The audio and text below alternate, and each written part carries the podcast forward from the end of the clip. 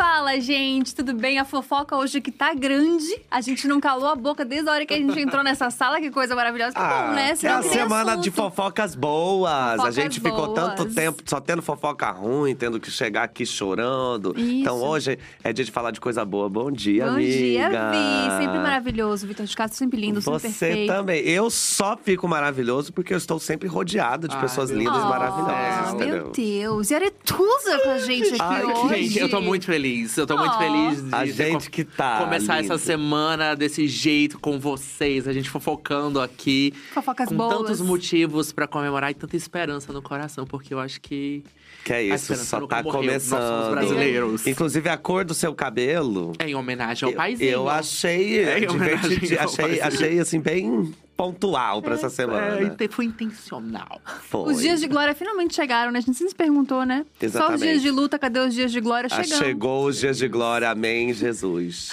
A gente- Alívio. A gente vai pra vinheta e a gente já volta com mais fofoca boa e também falando sobre nude, sobre BBB. A gente tá mais nessa pegada.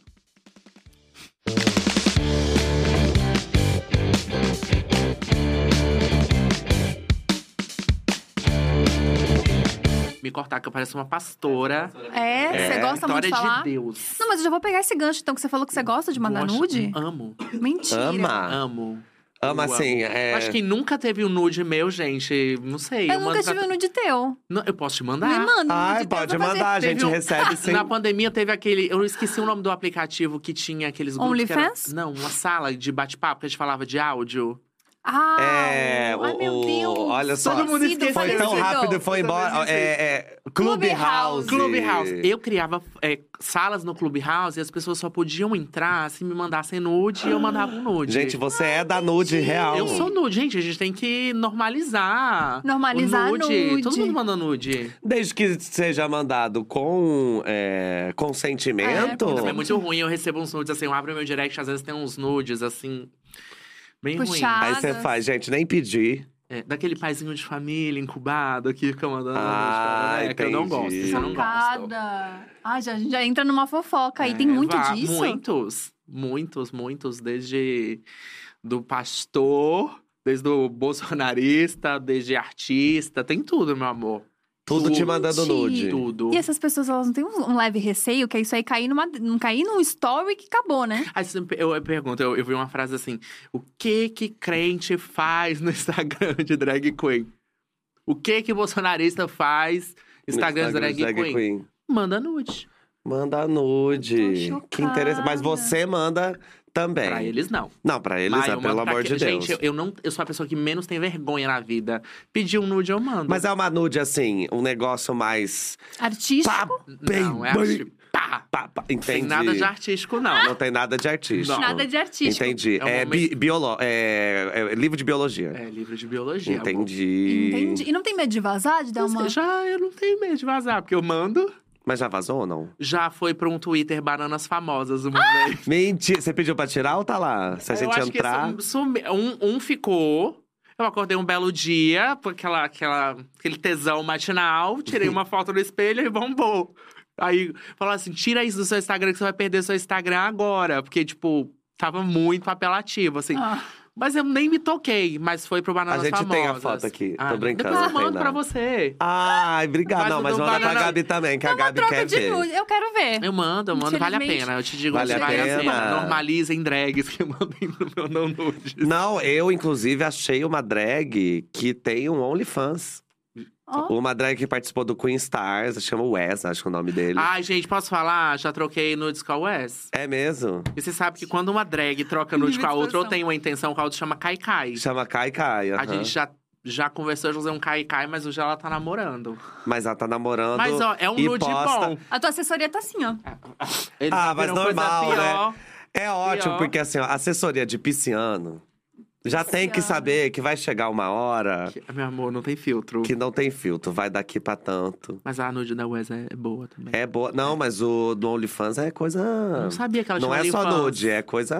Eu não, eu não, não assino. O Twitter tem, tem de graça no Twitter. Tem de graça, Gente, que o OnlyFans dá uma grana, né? Já- eu fui negada no OnlyFans, que eu tentei fazer uma Mentira. vez. Mentira. Eu, eu lembro que tinha que pegar a fotinha com documento, assim, e não sei o que, que aconteceu. Não é negada. você. Não é você, eu acho Não que é você. Não era pra ser também. Não era pra ser. Não Não, era era Era pra ser. Então a gente já começa respondendo uma das últimas perguntas que a gente ia fazer, que é: sim, Aretusa manda nudes. Manda- Muito. Inclusive, é. se você quiser, pode pedir lá que. É, que mas pede com carinho, Será que se eu entendeu? começar a vender pack, vai render? Ah, com certeza. Porque agora tá nessa moda do pack, Pack né? é bom. O pack do pezinho, o Pé- pack não, do. amor, se eu vender o pack do meu pé, é Eu não a tenho coisa mais condição. feia do mundo, meu pé. Meu pé é horroroso pé é também. Eu não ia ganhar um horroroso. real com o pack do pezinho. Mas não. ia, porque tem gente pra tudo. Que gosta de pé horroroso? Tem é gente um que tipo vota no bolso.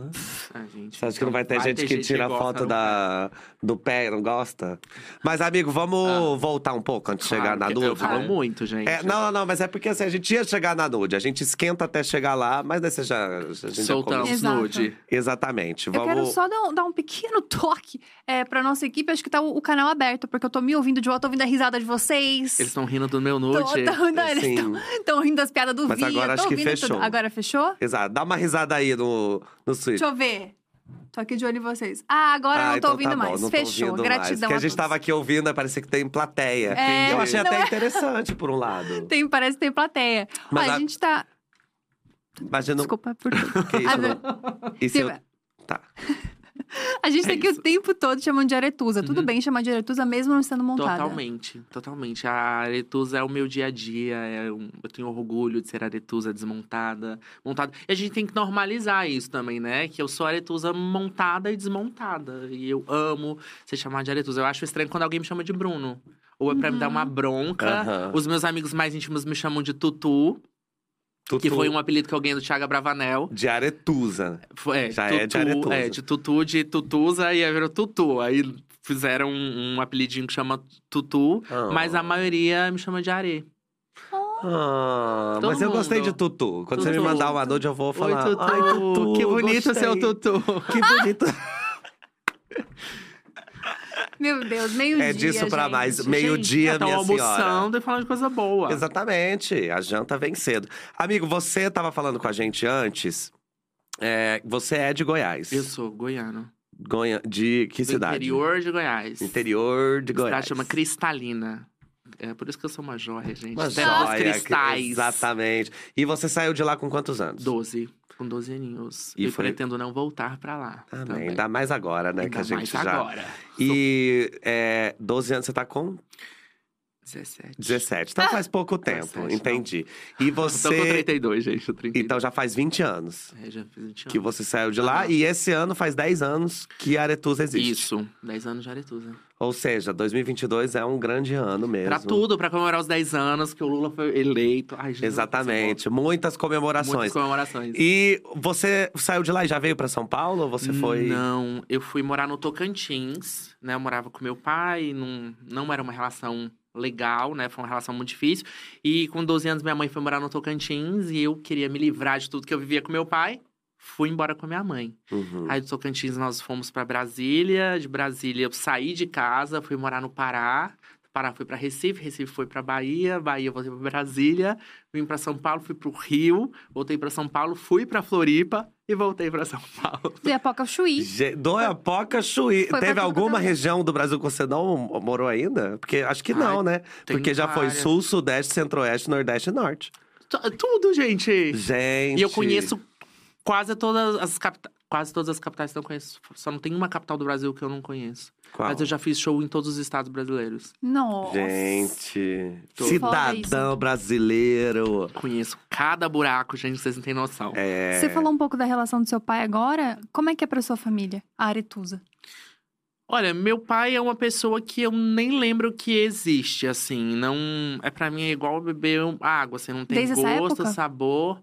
Bem, Desde os meus 12 anos. A minha infância toda foi muito difícil essa relação com meu pai, porque eu tive uma infância extremamente machista, agressiva. Eu fui espancado pelo meu pai a infância toda, desde quatro anos, que eu entendo, que eu comecei a ter um, um entendimento do que era a vida, até os meus 12 anos foi porrada, assim, tipo, não foi, ai, vou te bater. Porque a gente vinha dessa cultura, vou te dar uma chinelada, vou te dar um Uhum. tapa, um beliscão. Não, era um, meu pai tinha quase dois metros de altura, era um tapão na, na cara, era tortura. Então, assim, meu pai é uma pessoa pra mim que não existe. Não, Uhum. assim, a gente tentou uma reaproximação, mas não dá certo. Pra mim é igual água, mas eu acho a água ainda mais saborosa, sabe? Pelo menos a água faz um Entendi. bem, faz né? um Entra. bem. Tipo assim, eu sou muito. Eu posso falar, eu te amo pra você, que eu conheço há pouco tempo, e meu pai eu nem lembro que, que existe, assim.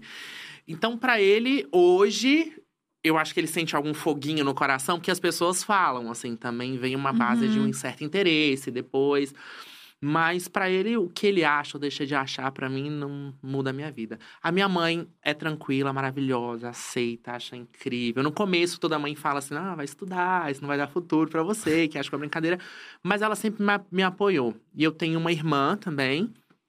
É, hoje a nossa relação é estremecida, eu e a minha irmã, a gente tem um tempo que a gente não se fala por questões políticas, por questões de aceitação. Acho que quando você ama a pessoa de verdade, você não precisa aceitar a pessoa, você precisa respeitar Uhum. o que a pessoa é. Né? Não é o que eu decidi pra minha vida, que eu escolhi, não é uma opção, é o que eu sou. Então, quando a pessoa fala pra você que ela busca entender com Deus como dois homens se deitam, ou buscar entender qualquer coisa da minha sexualidade e me fere, eu prefiro me afastar, independente de família. Então, tenho muitos amigos que me amparam. Até por uma proteção, né? Uma, Uma autoproteção. proteção, né? proteção. Às vezes, a gen- o que a gente tem na nossa família é, é um peso tão grande, é tão doloroso, é um Uhum. martírio que a gente se sente tão livre com os meus amigos. Então, com os meus amigos eu tô livre, com a minha família toda eu parei de conversar mesmo, porque se você apoia um candidato que é contra a minha vida, contra a minha existência, você não me ama. Entendeu? Ah, mas você tem que entender. Não, você não me ama. Então, preferi cortar laço com todo mundo. Então, Exato. Hoje é minha mãe, a minha família se resume a minha mãe e o meu filho. E agora minha mãe, com 51 anos, engravidou e eu tenho irmãos gêmeos de seis, oito meses. Mentira! Então- Gê- eles já nasceram. Já nasceu, tem oito meses. Gê- Gêmeos? Gêmeos. Nossa, então do nada você foi de filho único pra mais velho de Mais três. velho, de três. Gente. Quatro, né? É. Você não, tem- comigo é quatro. Ah, não, você tem uma irmã. Eu tenho uma irmã. Nossa, todo mundo de humanas É. aqui, a gente ficou Você tipo, pera, virou o um... mais velho de De quatro. quatro. E é uma delícia, porque meu sonho sempre foi ter, foi ter mais irmãos. E eu fico muito feliz deles terem nascido nessa geração. E eu converso com a minha mãe e espero que eles também cresçam extremamente desconstruídos e muito Uhum. abertos, entendendo o que é o respeito ao próximo, que na minha criação não tive. Nossa, e, e essa relação difícil com teu pai se deu muito por causa de homofobia? Com toda certeza. Com toda certeza. Eu acho que ele vendo a criança afeminada. Porque, gente, eu era muito afeminado. Não tinha como.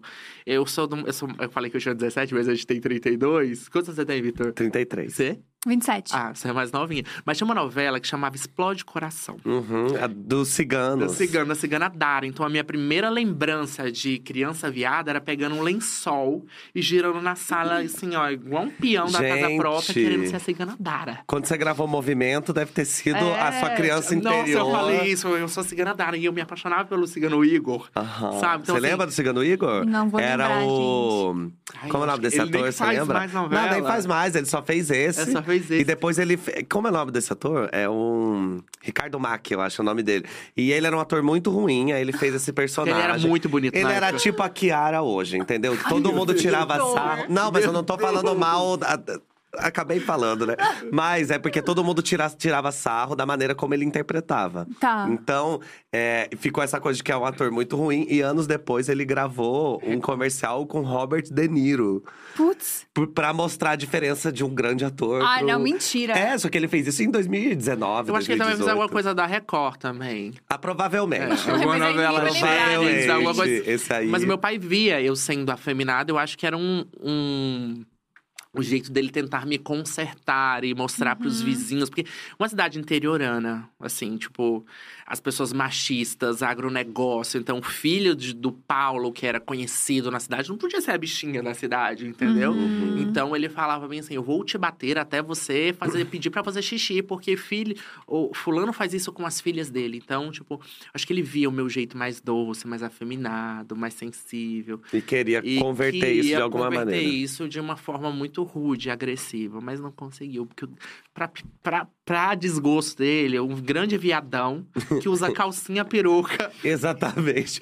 Não só não conseguiu. artista. E artista. E se apresenta na, na, na Avenida Paulista pra milhões de pessoas andando. Imagina o desespero. Imagina Uhum. o desespero. É, mas também ele que lute, né? Ele que lute com a consciência dele, com as frustrações Você já dele. chegou a voltar em Cristalina Voltei. e como Aretusa? Não, como Aretusa não.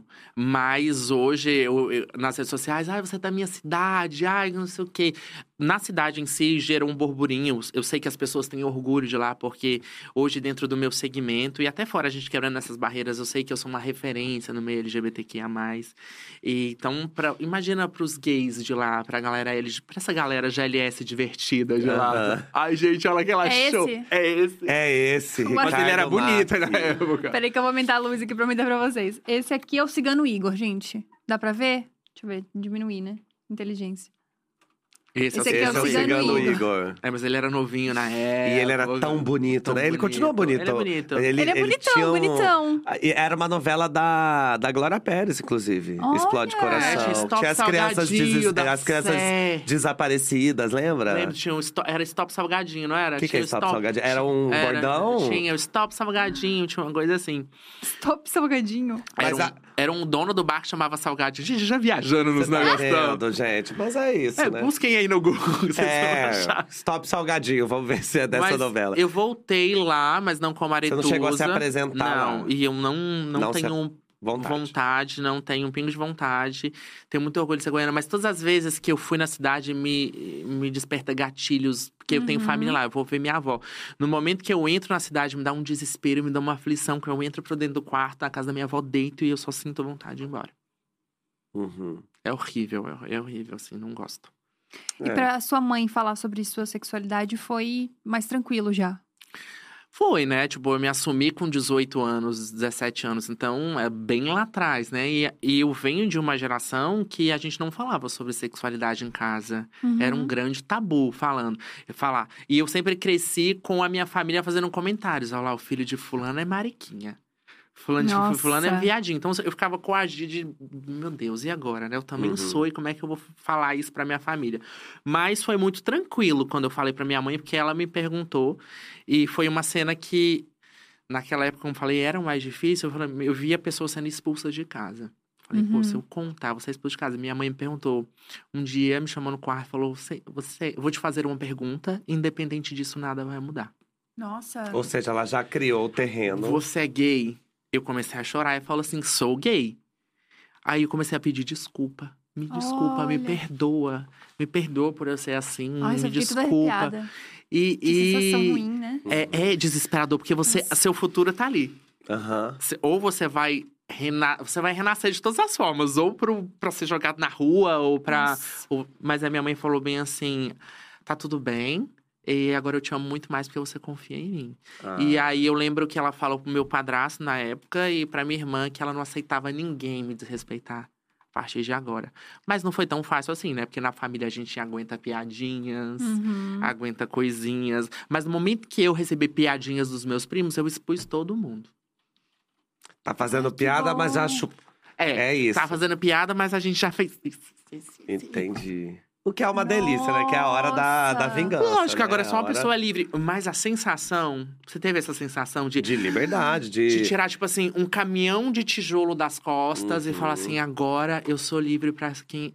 Pra ser quem eu sou, mas não é tão fácil assim, porque no momento que você se liberta, vem as provações do mundo. E enfrentar o mundo sendo uma pessoa LGBTQIA, mas não é fácil. Mas faz toda a diferença, né? Quando você tem esse primeiro apoio. Quando de repente Total. a pessoa que teoricamente é a primeira pessoa que cuida de você, né? É a mãe, é a pessoa, né? Para quem teve esse privilégio de ter a mãe presente, a gente sabe que é uma, uma relação, principalmente para homens gays, é uma relação que a gente tem muito forte. É a mulher da minha vida, Sim. sabe assim? É alguém Nossa. que eu admiro tanto.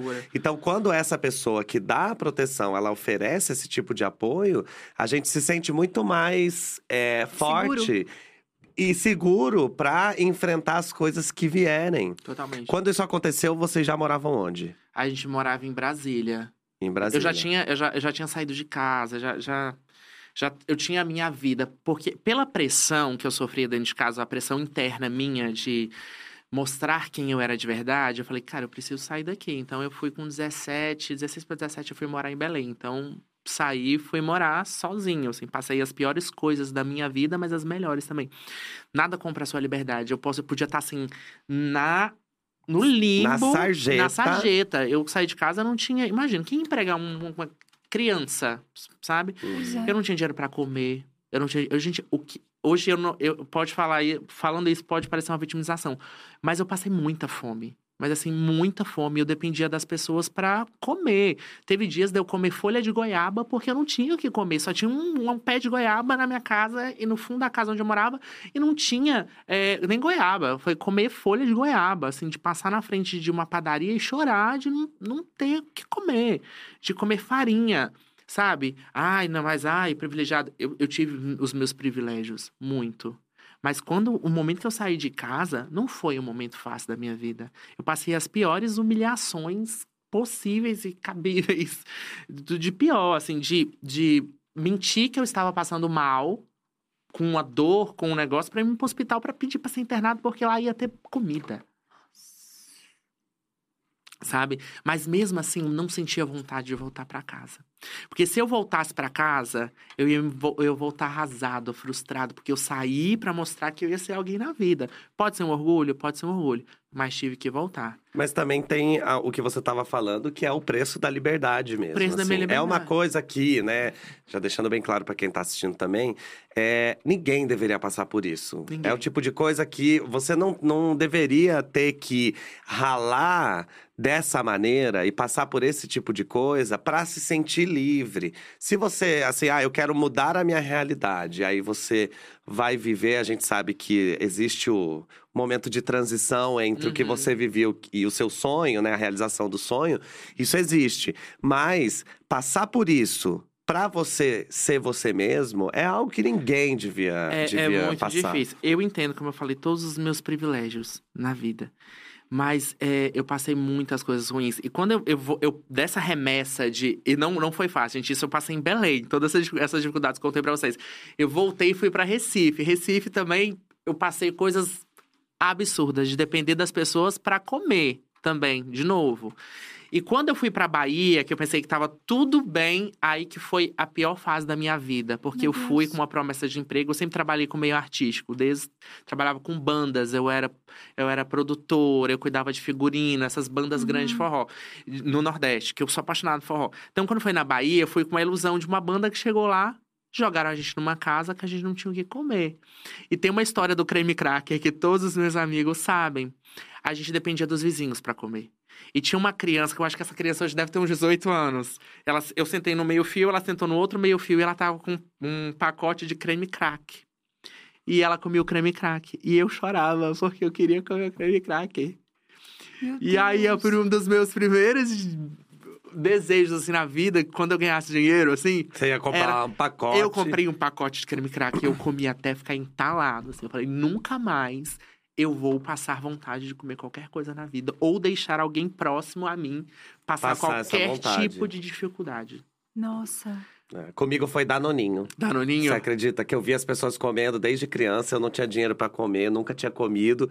Aí quando eu cresci, comecei a conhecer umas pessoas que tinham dinheiro, eu ia na casa delas, via assim, ai, posso pegar um? E pegava. Aí eu falei, o dia que eu tiver dinheiro. Aí eu comi, comprei a, a cartela e comi tudo. Tudo. E passei um pouco de mal, que é muito leite, é muito negócio. Mas é isso, mas pelo menos, Sim. entendeu? E em que momento Aretus apareceu? Então, desse momento da Bahia, é, eu tive um processo depressivo muito grande. Então, assim, eu fui, sei lá, voltei pra casa da minha mãe arrasado, mais uma vez, frustrado, com, sei lá, 45 quilos.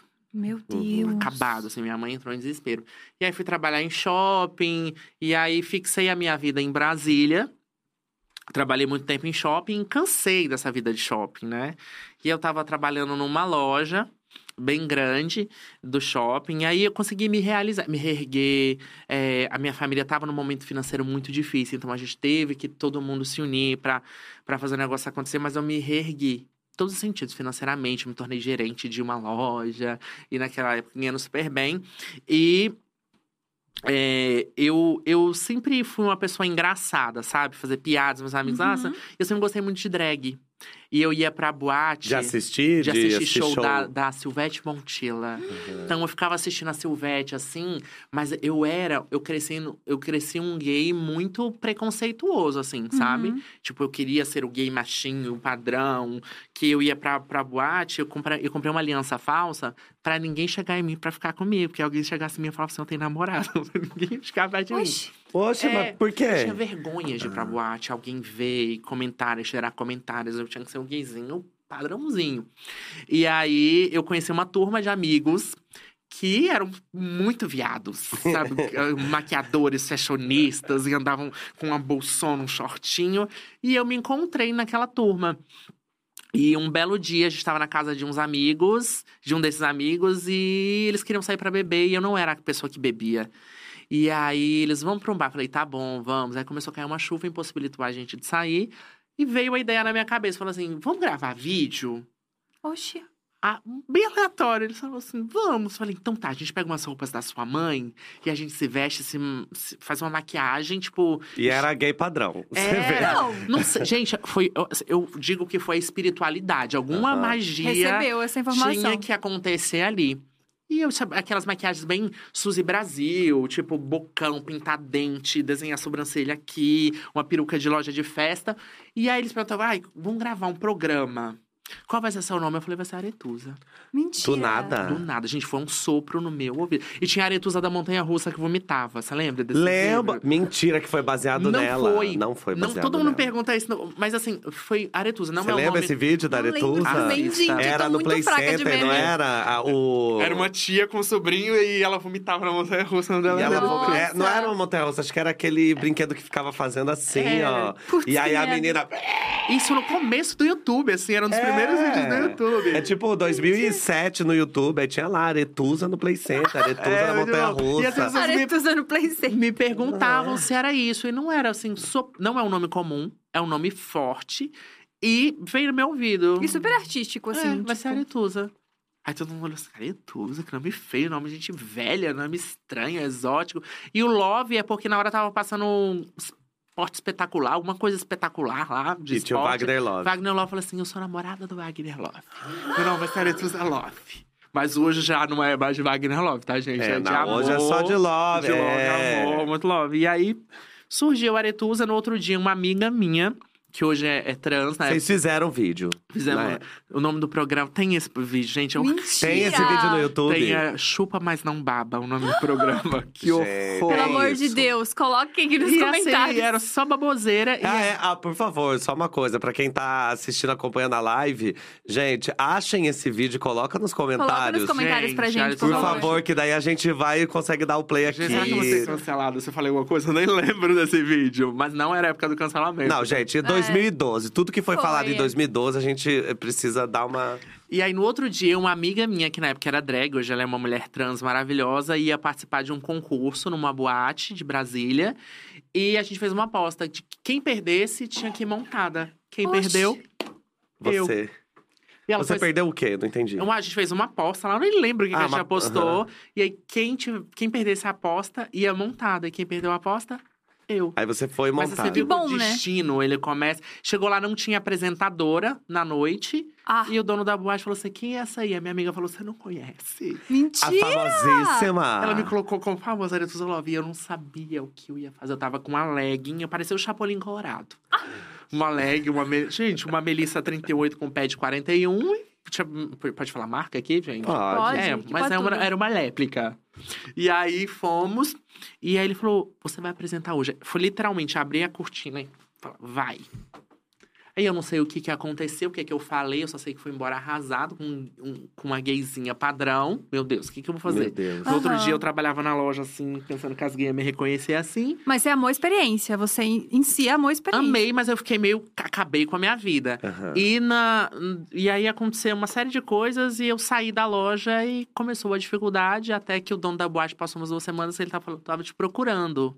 A galera Oxi. gostou de vocês, quer fazer parte do elenco? Eu falei, quero. Na época, Meu com Deus, cachê de você 30 foi reais. 30 reais 30 reais. por, Noite. por noite. Gays, deem valor aos artistas. Exatamente. Quem olha hoje, É, jamais. E aí, fiquei nessa boate dois anos. montei um projeto em parceria que era o Exatamente, que é um, um, um projeto que viralizou na internet. Acho que foi um dos primeiros Instagrams de humor que teve. E... É o exatamente que tem até hoje, não? Eu fui uma das fundadoras do Exatamente. Ai, que Foi legal. naquela época. Junto com… Com o Estevão, com o Thales, com a Miss, que já faleceu.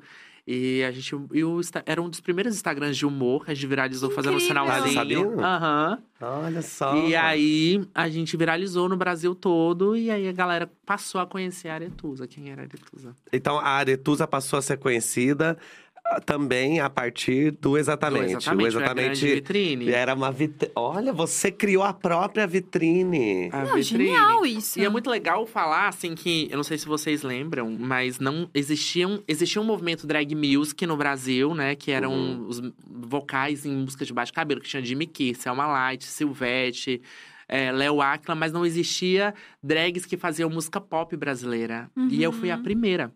Não existia esse movimento, assim. Hoje, antigamente eu falava isso, eu ficava com medo das pessoas. Falavam assim, nossa, você acha? Não, hoje eu me empoderei disso.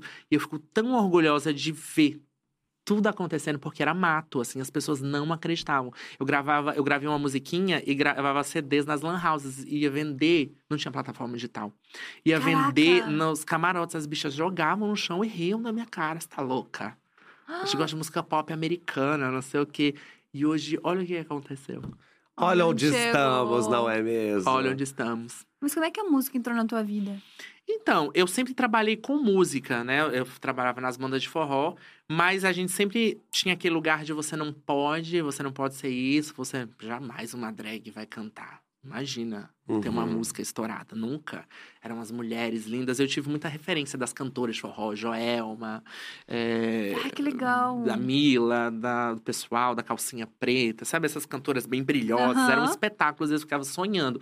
Quando eu, eu, eu, eu me tornei drag, eu queria colocar isso em prática. Eu falei assim, quando eu vi que a minha personagem em Brasília caiu no gosto pessoal, eu falei assim, vou gravar uma música. Gravei um Tecnobrega em Belém, segurando um microfone assim com um pano encostado numa parede, bem ruinzinho, bem fundo de quintal, e fazia isso, ia vender o CDzinho nas boates. E aí eu lembro que antes, antes um pouquinho exatamente, eu não lembro se foi antes ou depois exatamente.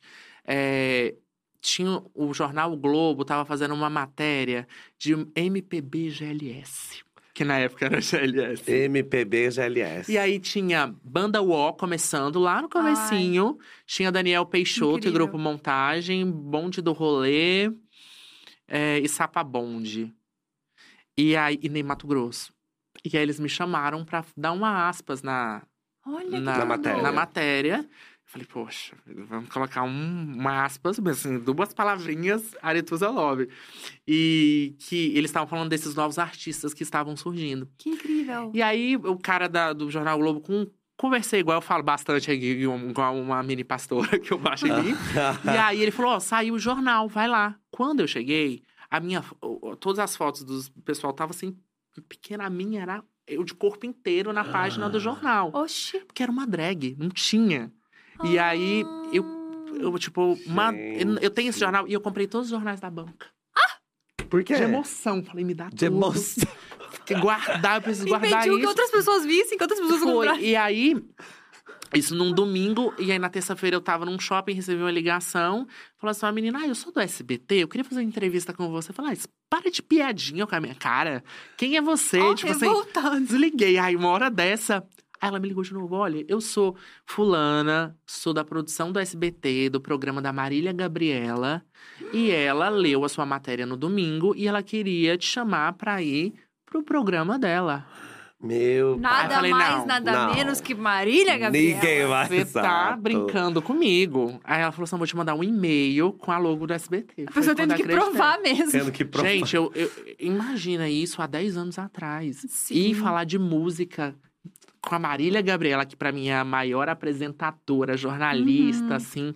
Cara, não, isso é um sonho. De drag ainda. Foi de drag. Eu usava um cabelão, assim, E de você lado. foi? Fui com um vestido bufante, gigantesco. Foi eu e o Daniel Peixoto e foi é, ali que eu contei um pouco da minha história. Fiquei extremamente nervosa, não falava nada com nada. Que ela é intimidadora, assim, né? Ela fala, ah, a Gabi.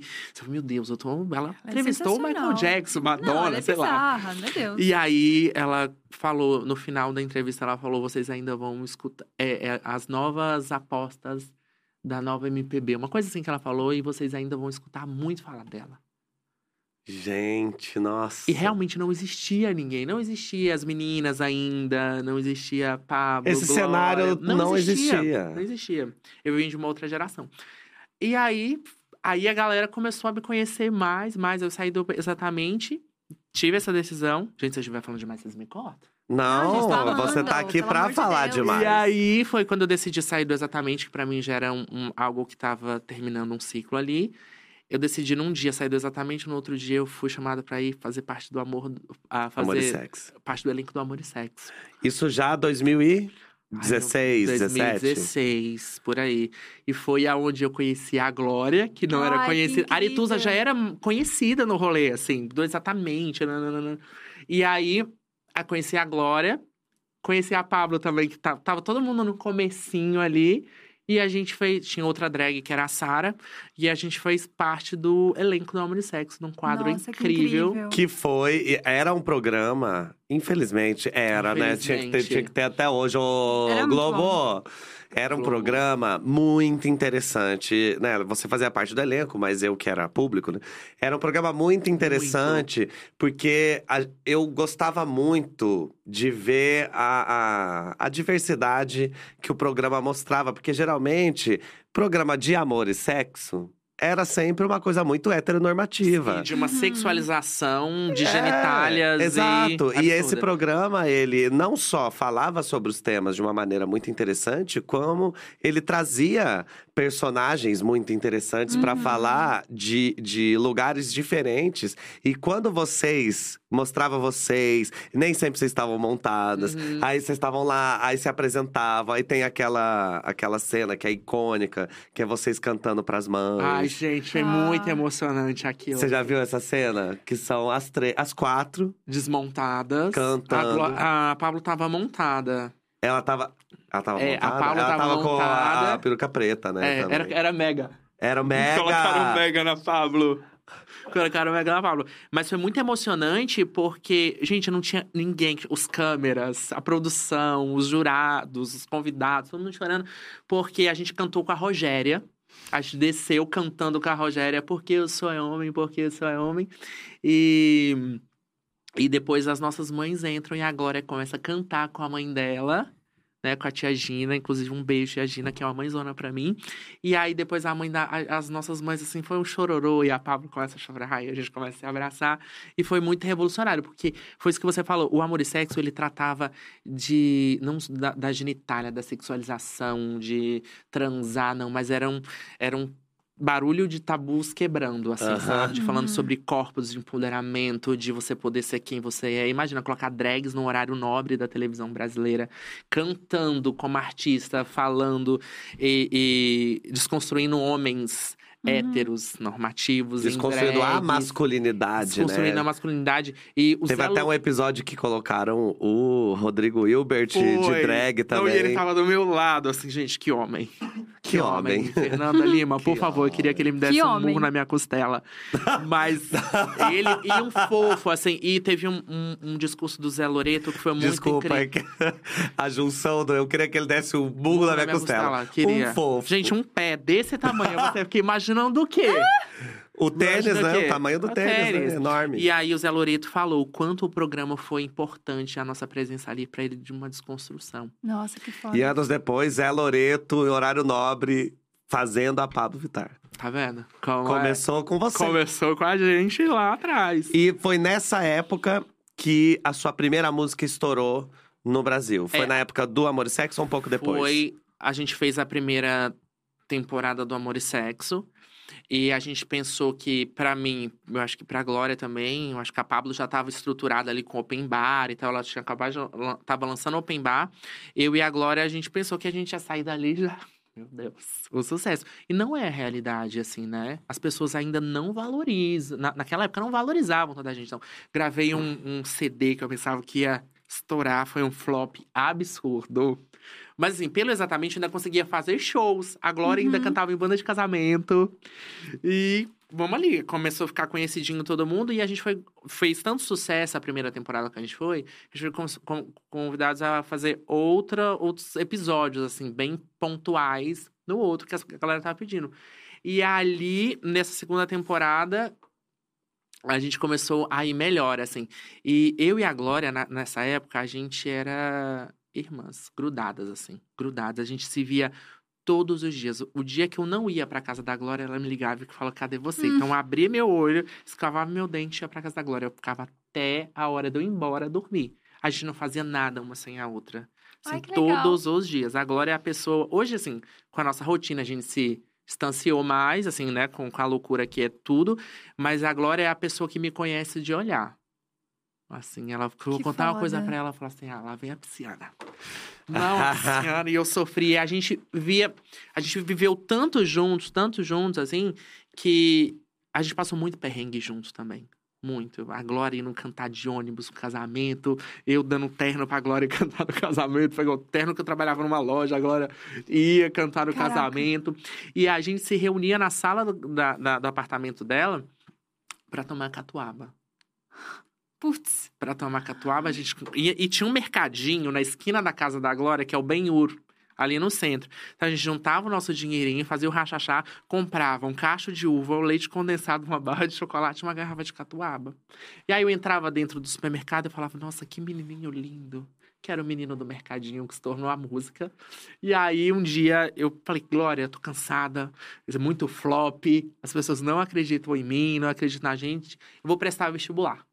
Oxi. Gente, mudar Vou completamente. Gente. prestar vestibular. Prestar vestibular pra quê? Pra enfermagem. Porque eu vim da cultura que gay, Gente, na minha época. Juro, não Gay- entendendo nada, me perdi É, já. Eu adoro piscianos tomando decisão. É, eu já amo. Que é assim, cansada. ah, ao invés de pensar numa coisa que continua na, na mesma vibe, não, você enfermeira. É porque assim, a gente- eu pensei assim, Nada. amor e sexo, Globo, a gente vai estourar. E não é, a gente ficou conhecida, mas a realidade, assim, de um show, eu queria pagar 100 reais, 200 reais, 300 reais pra gente. Falei, cara, cansei de, dessa humilhação. Gravei um CD que foi um flop absurdo. e eu pensando que eu tava arrasando. Um flop absurdo. Então agora, eu cansei. Eu venho da cultura que você, ser gay, você tinha que terminar todo com eiro. Com É, eiro? Cabeleireiro, fermeiro, Fermeiro. costureiro, sabe? Tudo. Então eiro. você foi pro enfermeiro. Ou se não, maquiador, sabe? Todas essa- essas coisas criativas, né? Aí você é enfermeiro. Aí fui, não tinha dinheiro pra pegar passagem, minha mãe me deu umas moedas. E eu falei, ai, me queria tanto chupar um picolé, ela me deu o dinheiro do picolé também. Ai, meu Deus. Passei na padaria pra comprar o picolé. Tinha uma, uma, um cartaz de uma mulher de uma marca de catuaba, assim, bem selvagem, assim, bem. Aham. E aí aquilo ficou na minha cabeça. Da padaria até o, o ônibus, eu fiz uma melodia. Dentro do ônibus, eu paguei ah, com as moedas, o- a caixinha do, do que ele colocava moeda, cobrador, começou a fazer um tic-tac, tic-tac, tic-tac. E eu compus catuaba dentro do ônibus, assim. Meu Indo pro Deus. vestibular? Indo pro vestibular. Eu compus, desci, compus a outra parte, indo pro vestibular, sim, escrevi. Liguei pra Glória, falei, Glória, Piscianos. escrevi uma música aqui, queria te mostrar. E eu tenho esse caderno com essa música até Que hoje, a legal. data. Aham. Falei, Glória, eu tenho essa música aqui, mas vai ser um flop. Eu não acredito mais. Autoestima lá Vou- no E eu falei assim, eu vou cantar pra você, mas não ri, por favor. É. E cantei É pra ela. ideia. Ela me respondeu, Are, essa música vai ser um hit. Mas assim, não. Não acredito. A confiança E ela gravou um, um clipe de Império que ela cita meu nome. O Monaretusa me chama pra tomar um porre. E eu fui gravar a participação nesse clipe, em São Paulo. No outro dia, eh, a gente foi pra casa dela e deitamos na cama dela. Tem a foto desse dia também, a gente deitando na cama, assim, conversando cabeça com cabeça. E aí eu mostrei de novo pra ela. Ela falou assim: ela falou, é, Are, eu quero fazer parte dessa música. Ela, gente, foi assim. Ela pegou. A Glória é muito foda. Pra mim, a maior compositora que temos no Brasil. Ela pegou um pedacinho de papel, ela fez assim, ó. E escreveu o trecho menos de dela. cinco minutos. Assim, cinco minutos foi o tempo máximo.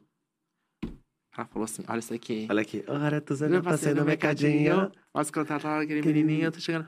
A gente grava, a gente gra... a gente gravou encostadas num colchão.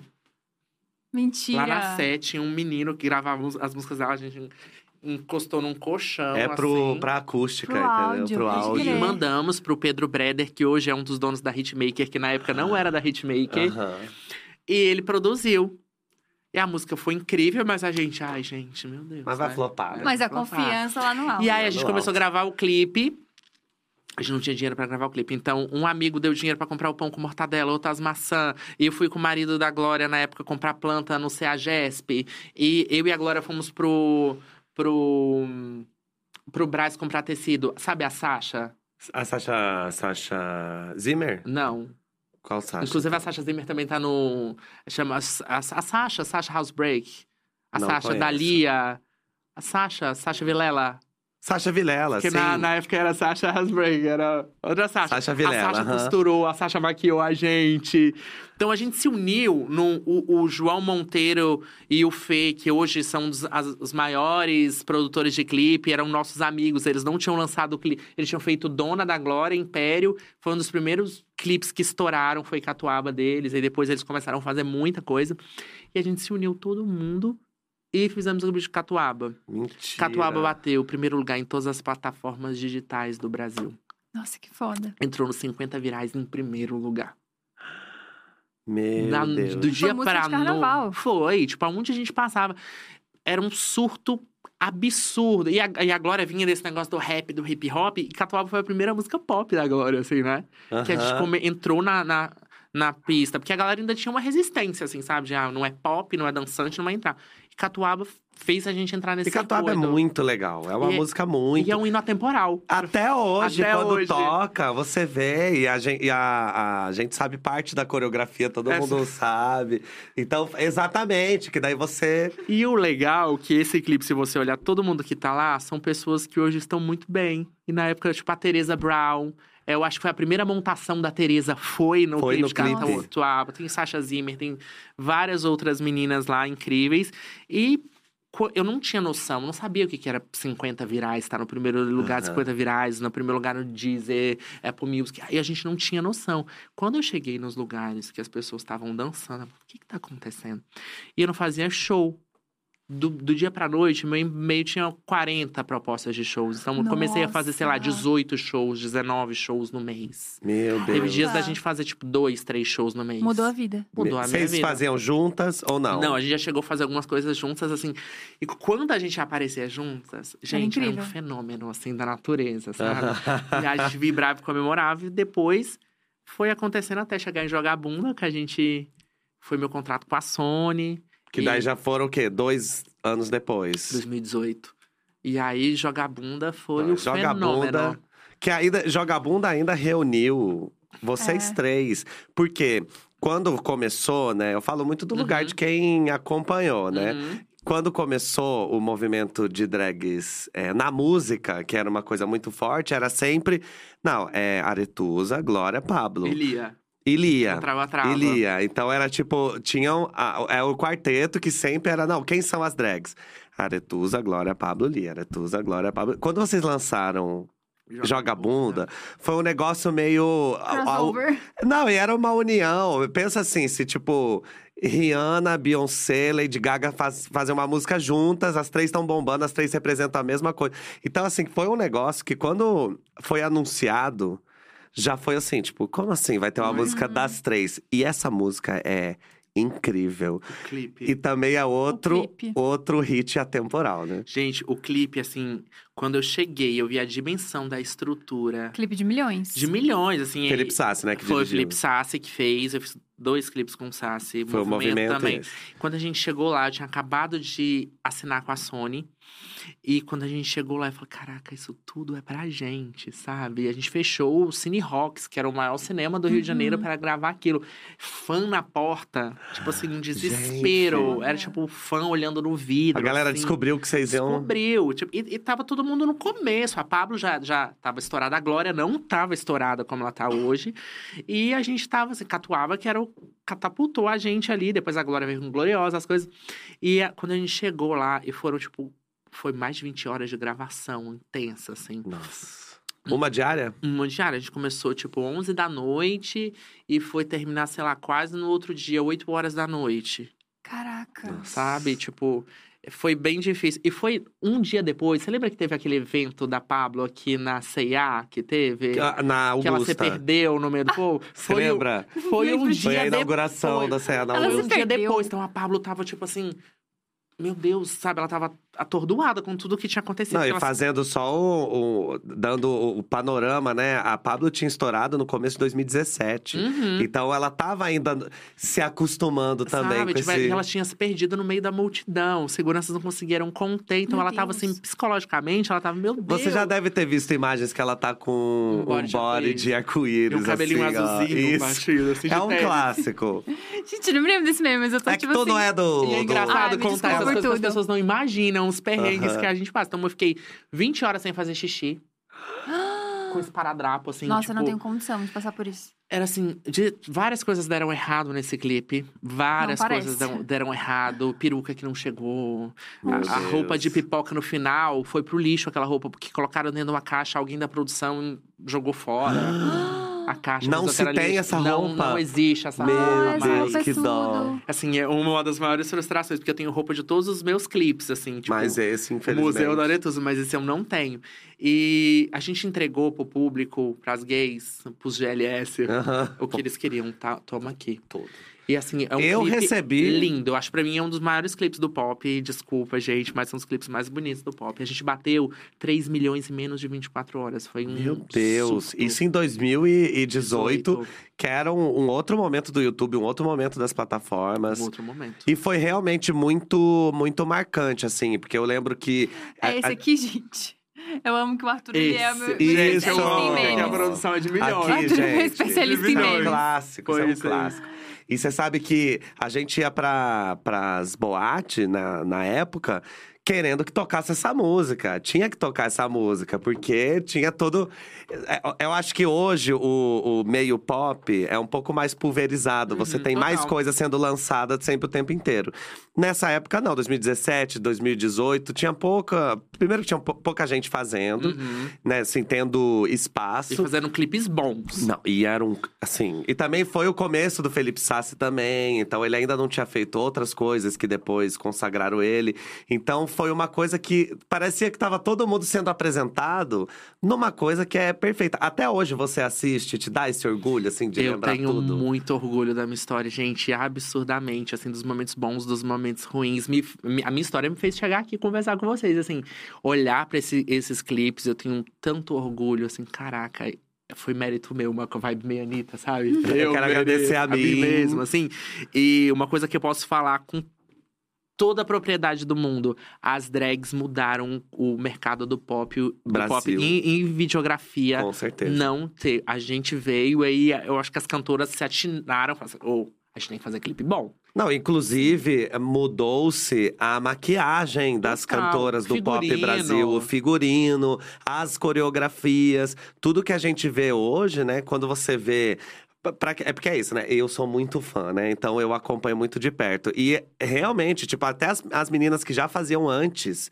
A gente viu elas bebendo dessa fonte, bebendo muito bem. Porque não foi uma coisa assim que, ah, não, a gente se apropria do que as drags estão fazendo e as drags perdem espaço e a gente não. Inclusive, elas gravam com as drags. Vamos você, somar forças. você, por exemplo, gravou com a Isa no momento em que a Isa tava do começo da, é, da A gente ia guinada. pro estúdio gravar e encontrava a Isa, assim, uma menininha, assim, sabe? Trancinha no cabelo, deitada no meu ombro, falando assim, ai, o nosso feat, sabe? Tipo…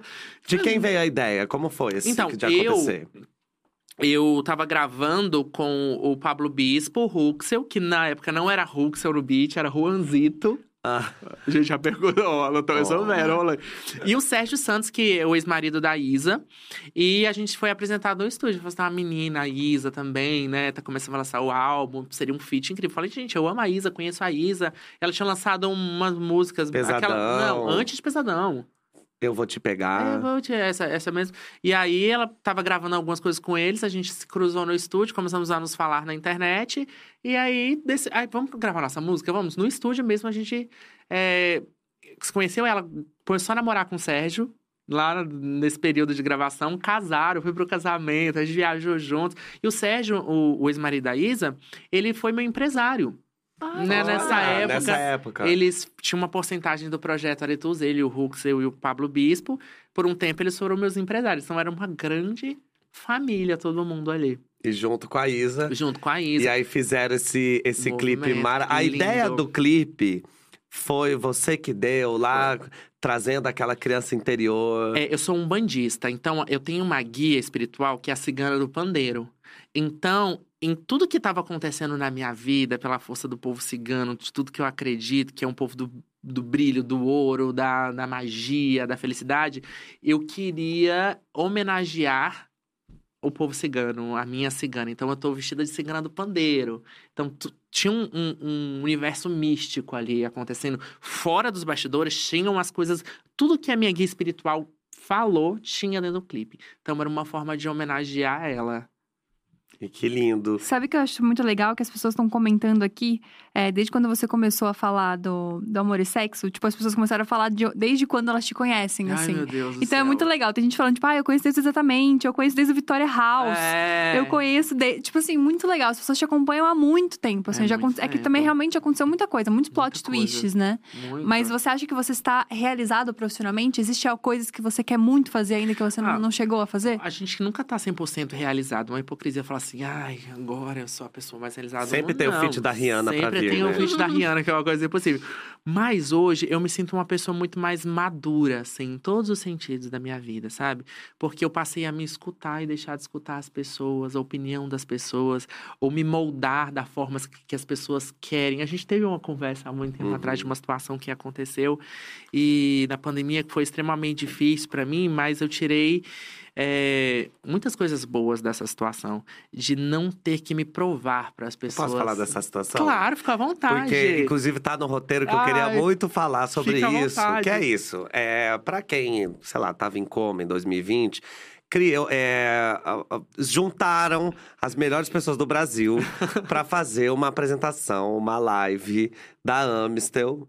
Que foi maravilhosa. Foi a primeira live do Orgulho, né? Que daí depois teve em 2021, em Só fazer 2022 um teve o show. Foi a, a, a live com maior engajamento do YouTube na época de pandemia, né? Em 24 horas. Ali, Nossa, que porque e foi incrível, assim. Eu lembro que. Porque foi bem no começo da pandemia, né? Foi em junho, se não me engano. Então, tipo, a pandemia começou em março, imagina aí, né? E aí eu lembro eu assistindo e tal. E teve um momento muito icônico dessa live, Uhum. que é Senhora Aretusa Love cantando I Love Corote na live da Amistel. E esse foi, até hoje, talvez seja um dos memes preferidos. Eu já cheguei aí numa festa na casa do Clébio Damas, onde o Pedro HMC colocou essa live pra passar. Isso, eu Porque ele colocou, pode matar. Ele colocou, ele falou, gente, é que eu amo a Aretusa. E a Eu gente tem que assistir. Pedro há muitos anos. Não, e o Pedro é maravilhoso. Aí ele foi, colocou. Aliás, Pedro podia vir aqui no Pedro Diacast, é não sei se já veio. que vir. E aí, é... então assim, criou-se esse meme atemporal, esse momento. Do Pisa Menos também. Do pisamentos, disso aqui. Que é a Pepita, Pisa entendeu? Menos. E várias coisas. Mas eu queria, é, primeiro, perguntar desse momento a Love Corote. Amistel sabia que você ia cantar essa Sabia, música. Sabia. Então, e, e como foi? O É quê? vários Exato, olha, memes. vários Eu me memes. Várias figurinhas. Eu adoro que o Eu- Arthur, que é o, é o roteirista, tá Gente, mandando o Arthur, várias, Arthur, várias você riu dessa figurinhas. live, né? Arthur mandou várias figurinhas, tá maravilhoso. E foi realmente um momento muito engraçado assistir isso ao vivo, porque ficava I Love Corote. Bom, todo mundo já assistiu, todo mundo lembra das pessoas se escondendo atrás da a lata de Amistel. Como foi esse momento? O que que tava rolando? O que rolou depois? Então, antes da pandemia, a gente tinha lançado uma música chamada I Love Corote, que o clipe também é lindo. E é um forrozão. E veio a pandemia. Então não deu tempo da gente trabalhar essa música. Ela tocou muito no carnaval. Bateu assim, Uhum. muito Bateu um milhão muito rápido. Só que aí veio a pandemia. Bem no lançamento da música. Então, caiu por terra todo o nosso planejamento. A gente tava em negociação com a Corote. Sabe que não foi uma música pra Corote. Foi igual Catuaba. Surgiu na minha Uhum. cabeça. Eu fiz. E aí veio a- essa pandemia. Eu não seria uma pessoa tão idiota de chegar numa live de uma bebida e cantar outra bebida. Eu falei com o meu escritório, que é a Mind, falei assim: tem problema? Não tem problema. Amistel, tem problema? Não tem problema. Só que a gente também estava entendendo ali, não foi só esse, esse lance do meme, que hoje já me fez sofrer muito, mas eu vou, eu vou chegar aí. É, a gente estava num lugar que não tinha estrutura. A gente fez essa live numa casa. E parecia que um tava. Agora eu vou contar a verdade. Ah, Vou rasgar. Pode hablar? Vou hablar. A gente tava, assim, só quem tava longe, eu acho que era a Pablo, porque o resto tava todo mundo junto. Acho que a Urias também tava em outro lugar. É. E imagina, a, a Urias e o Matheus estavam na- fazendo num escritório, dentro do escritório, cada um numa sala, no mesmo lugar. aham. Eu e a Pepita numa casa. Uma numa sala, a Pepita na área e eu na sala. Não tinha estrutura que suportasse. Então a gente escutava uma coisa e vocês escutavam outro. A gente. Aparece vários momentos eu cantando fora do tempo. Não tinha som, não tinha nada, era muito ruim. Parece que estava cantando um karaokê da sua casa. aham. E ficava uma pessoa no seu ouvido falando. Só que assim, era um delay absurdo da música. E aí a gente pensou que a gente tava arrasando. E eu cheguei lá, cantei lá meu corote, com a autorização da marca. Quando eu saí de lá, que eu, e eu tava muito feia, gente. Eu tava com a base, Tava que eu tava muito feia. amarela. Eu tava muito. E eu tinha ganhado uma peruca de cabelo humano gigantesca. Eu tava me sentindo ainda, fiz uma pinta aqui. O que que passou na minha cabeça? Mas enfim. Era, não, mas era começo de Era pra pandemia, a gente se desculpa. Aí a gente não tava entendendo. E, a- e se ligasse um negócio, caía outro. Ixi. Caía, era um absurdo. Se ligasse um- uma luz, caía. Pegou fogo. Pegou fogo em Não quê? tinha, não tinha cenário. Eu lembro que a gente foi num. Tinha um extra na frente. Eu levei um quadro da Aretusa que tem no fundo, da minha casa, da minha sala. e eu falei, cheguei lá, a Pepita puxou os móveis dela pra área, umas cadeironas de palha pra fazer ali. E eu falei, gente, meu cenário tá pobre. Não tem vai ali, nada. o Pedro trabalhava comigo, vai ali, compra uma samambaia no extra. Gente deu de samambaia. Foi você que colocou a sua mambaia, Foi. que tem uma janela atrás, Tudo assim. foi a gente, imagina, a gente não sabia como funcionava. E a gente só queria entreter o público ali. Vamos ali. E aí cantei, pensei que eu tava abalando. e eu- não, não dava pra ver as outras pessoas fazendo isso aqui com a latinha. E a Pepita me contou depois que o lance disso aqui da mão não foi porque ela tava falando assim do. Como assim, Amiston? É porque o diretor ficava falando no ponto dela. E ela falou: ou você se decide o que, que eu faço. E aí pegaram esse meme gente, como é bem na hora. Aham. E aí tá, quando eu saí da live, eu saí e peguei um carro e comecei a falar assim, vrum, vrum, vrum, vrum. Twitter, né? E eu recebi mensagem assim, eu te amo, tá tudo bem. Amiga, você tá bem? E uma das mensagens que eu não esqueci, no intervalo, acho que foi da Rafa Uckman. A Rafa Uckman falou assim, amiga, sua peruca tá descolando. E aí, amiga, aí depois eu lembro que ela assim, amiga, você tá linda, você arrasou. Tipo, não ligue para o que as pessoas. Oxi. A Você, Rafa, mas- esse é a última pessoa que eu ia pensar Não que ia mandar quê? era a Rafa. E muitos men- comentários positivos, assim. Fica bem. Fica bem Nossa, que gente. desespero. É o que que tá acontecendo? Não, a Natasha Caldeirão, assim. O que que tá acontecendo? Quem é você? Sabe? Nossa, Aí que bosta. veio a bomba. Porque, assim, é muito natural as pessoas te zoarem, fazerem memes, mas do princípio que isso começa a te afetar e te ridicularizar Uhum. e passa pra falta. Do, do- falta de respeito, aí é outro campo. E foi isso que a galera falou. Então a gente briga por um respeito, a gente luta por um respeito que muitas pessoas não exerceram esse respeito por mim. Invadiram as redes sociais da minha mãe, falaram que eu fui vomitado, que minha mãe tinha me defecado, que eu não tinha nascido. Que isso? É, pessoas da comunidade falaram que eu usava do meu filho da pedofilia, que eu era uma aberração, que eu era ridícula. Que, sa- hoje eu tô falando isso, mas Deus. tá ali. Foi pesado, assim. Foi um negócio que deixou de de, um ser meme. engraçado e foi ridicularizado e exposto, exposto ao meu filho, exposto à minha família.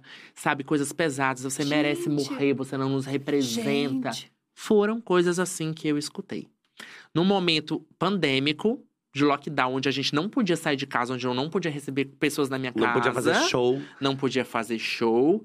E era assim, não foi um dia, foram meses. Escutando diariamente. A gente já chegou a conversar disso há um tempo. Uhum.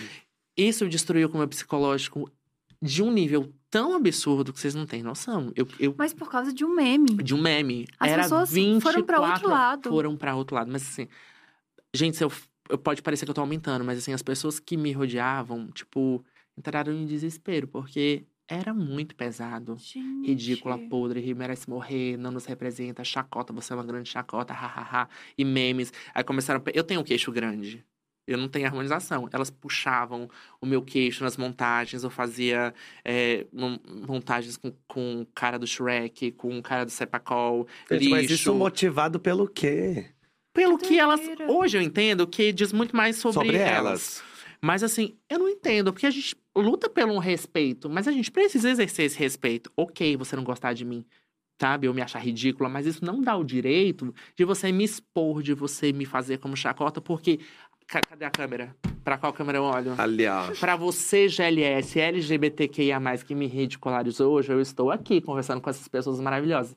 Mas entenda que artistas LGBTQIA+, estão representando você. A gente leva muita pedrada, tá? Pra gente estar aqui, pra gente defender vocês. É muito difícil a gente levar pedrada da frente, de quem tá de fora desse muro. Mas dói muito mais receber pedrada de quem tá atrás Quem deveria estar quem tá junto, te né? esfaqueando ali. Então, não gosta, passa pra, pra, pro lado, vai escutar outro artista que você gosta. Mas qual é o prazer de você ter lá e falar pra minha mãe que você defecou ele? Ele é um lixo. Ah, daí eu comecei dia dos pais, eu postei uma foto com meu filho na praia, correndo. Olha lá, esse lixo sexualizando a criança. Olha a bunda murcha dessa criança. Que isso? Você está usando do seu filho pra sexualizar e mostrar seu corpo de Oh, pessoas da nossa Deus. comunidade. É dolorido pra cacete. Uhum. Aí colocava um meme. Mas, vamos lá pro lado bom das coisas. Ah, voltando, rapidinho. Nesse momento pandêmico, eu tava com o meu melhor amigo, que era meu produtor, que era a minha vida, meu pulmão fora do corpo, com leucemia morrendo no hospital. Meu Deus. Eu sozinho em casa. Comecei a sentir umas dores que eu fui num médico meio maluco, num urologista meio maluco, falou assim, fez milhares de exames em mim, falou assim: "Você tá, acho que você tá com câncer de próstata". São 45 dias pra você saber o resultado dos Ai, não exames. creio. Então eu fiquei 45 dias vivendo com esse meme infernal, 20, gente, 20, até hoje se eu abrir, tem essas pessoas me infernizando. Com meu amigo, meu melhor amigo morrendo, eu pensando que eu tava com câncer, acabou a minha vida. Uhum. Meu, meu psicológico No ficou meio de assim, uma pandemia. no meio da pandemia. Então, meu psicológico ficou um grande lixo. Mas tirei os- o lado bom das coisas, que foi muito difícil, muito difícil, e aprendi a não me provar para as pessoas. E hoje, se eu entendo que se desse bololô todo eu consegui alguém fazer, fazer alguém sorrir no meio de tanta desgraceira que a gente estava conseguindo, tá tudo certo. Mas assim, contratualmente Tá você não certo. teve BO. Com a marca Gente, você não teve deixa eu BO. falar pra você. Ô, gays. A Amistel fechou foi mais contrato comigo. Entendeu? E com esse dinheiro eu consegui comprar minha casa. Uhum. Entendeu? Tá Então, boa, querida! É pra, pra fazer, agora vocês fiquem aí, ó. Pega Exatamente. um Beijo. pouquinho mais pra cá, pra Ah, pra gente cá? ouvir melhor. Não, só pra gente... Bota o Aqui, mic mesmo aqui, um pouquinho mais aqui. pra frente. Isso, só pra Isso, gente ouvir ótimo. melhor. Arrasou. Ótimo. E a gente.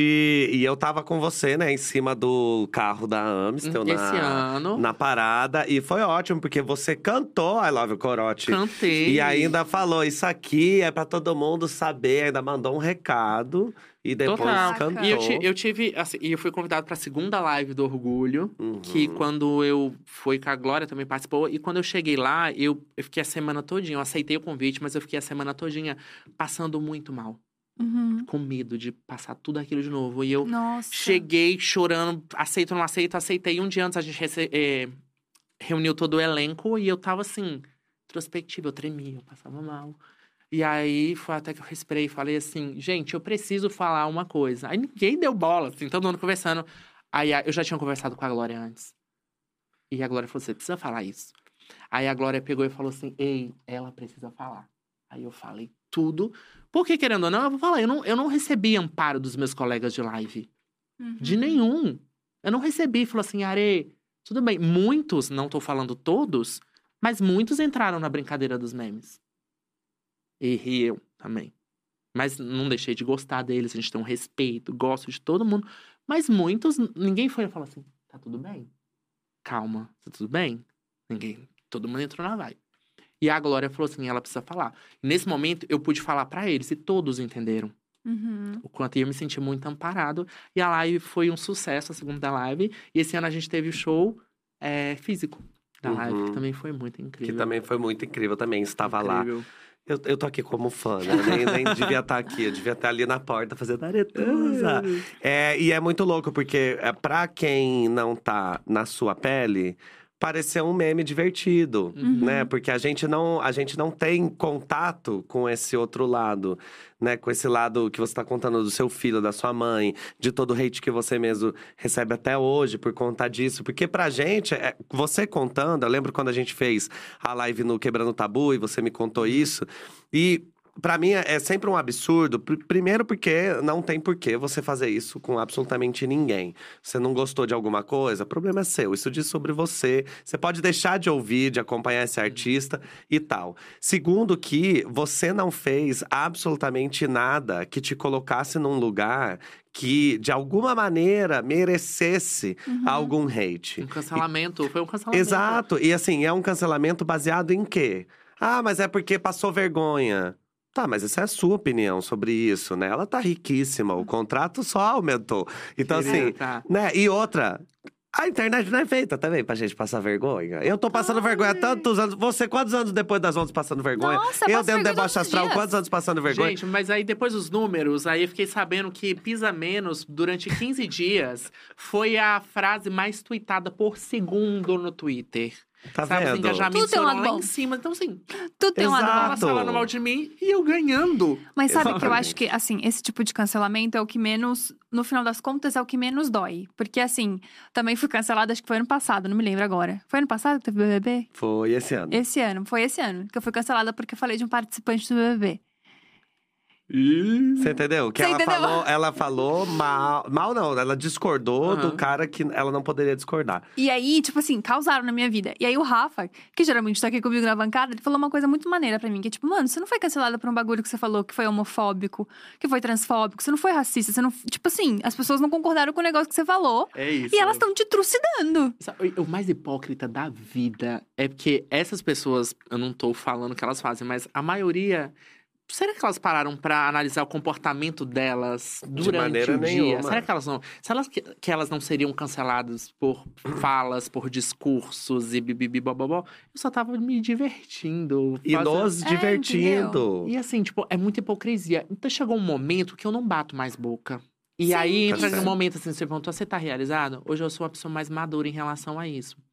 Dou importância pra quem fala, Arituza, eu te amo. Uhum. Arituza. Porque diz muito mais sobre elas. As pessoas, a gente Uhum. tem rupturas e as pessoas entram nessa ruptura e estragam a vida da gente. Agora não, meu amor, passei um durepox. Isso mudou a sua entra. relação com a internet? Total. E como que ela funciona hoje? Você não lê comentário? Não como leio. funciona? Tem sites que eu não leio, que não me fazem bem. Porque tem sites que a gente sabe que é só uma escória. É só um esgoto Então eu aberto. não leio, não leio assim. Quando eu vejo alguém, ou eu bloqueio, ou eu não respondo, eu vou gastar a ponta dos meus dedos, gente. Aquela pessoa acordou de mal com a vida. Aquela pessoa tá cheia de problemas, frustrada, ela precisa descarregar isso em alguém. Então, fiz muito mais sobre ela. Eu tô Uhum. aqui com vocês, eu vou sair pra minha casa, meu apartamento, minha cachorra, minha filha. Eu vou viajar, vou comer, vou comprar o que eu quero. E não é ser Uhum. snob, é ser realizado. Eu tô realizado. prático E é também. sobre se perdoar também, né? Eu acho que é É. tipo, é isso. Acho que se eu- quando a gente fala uma merda e é uma merda, eu acho que você fica com aquela sensação de tipo, caraca.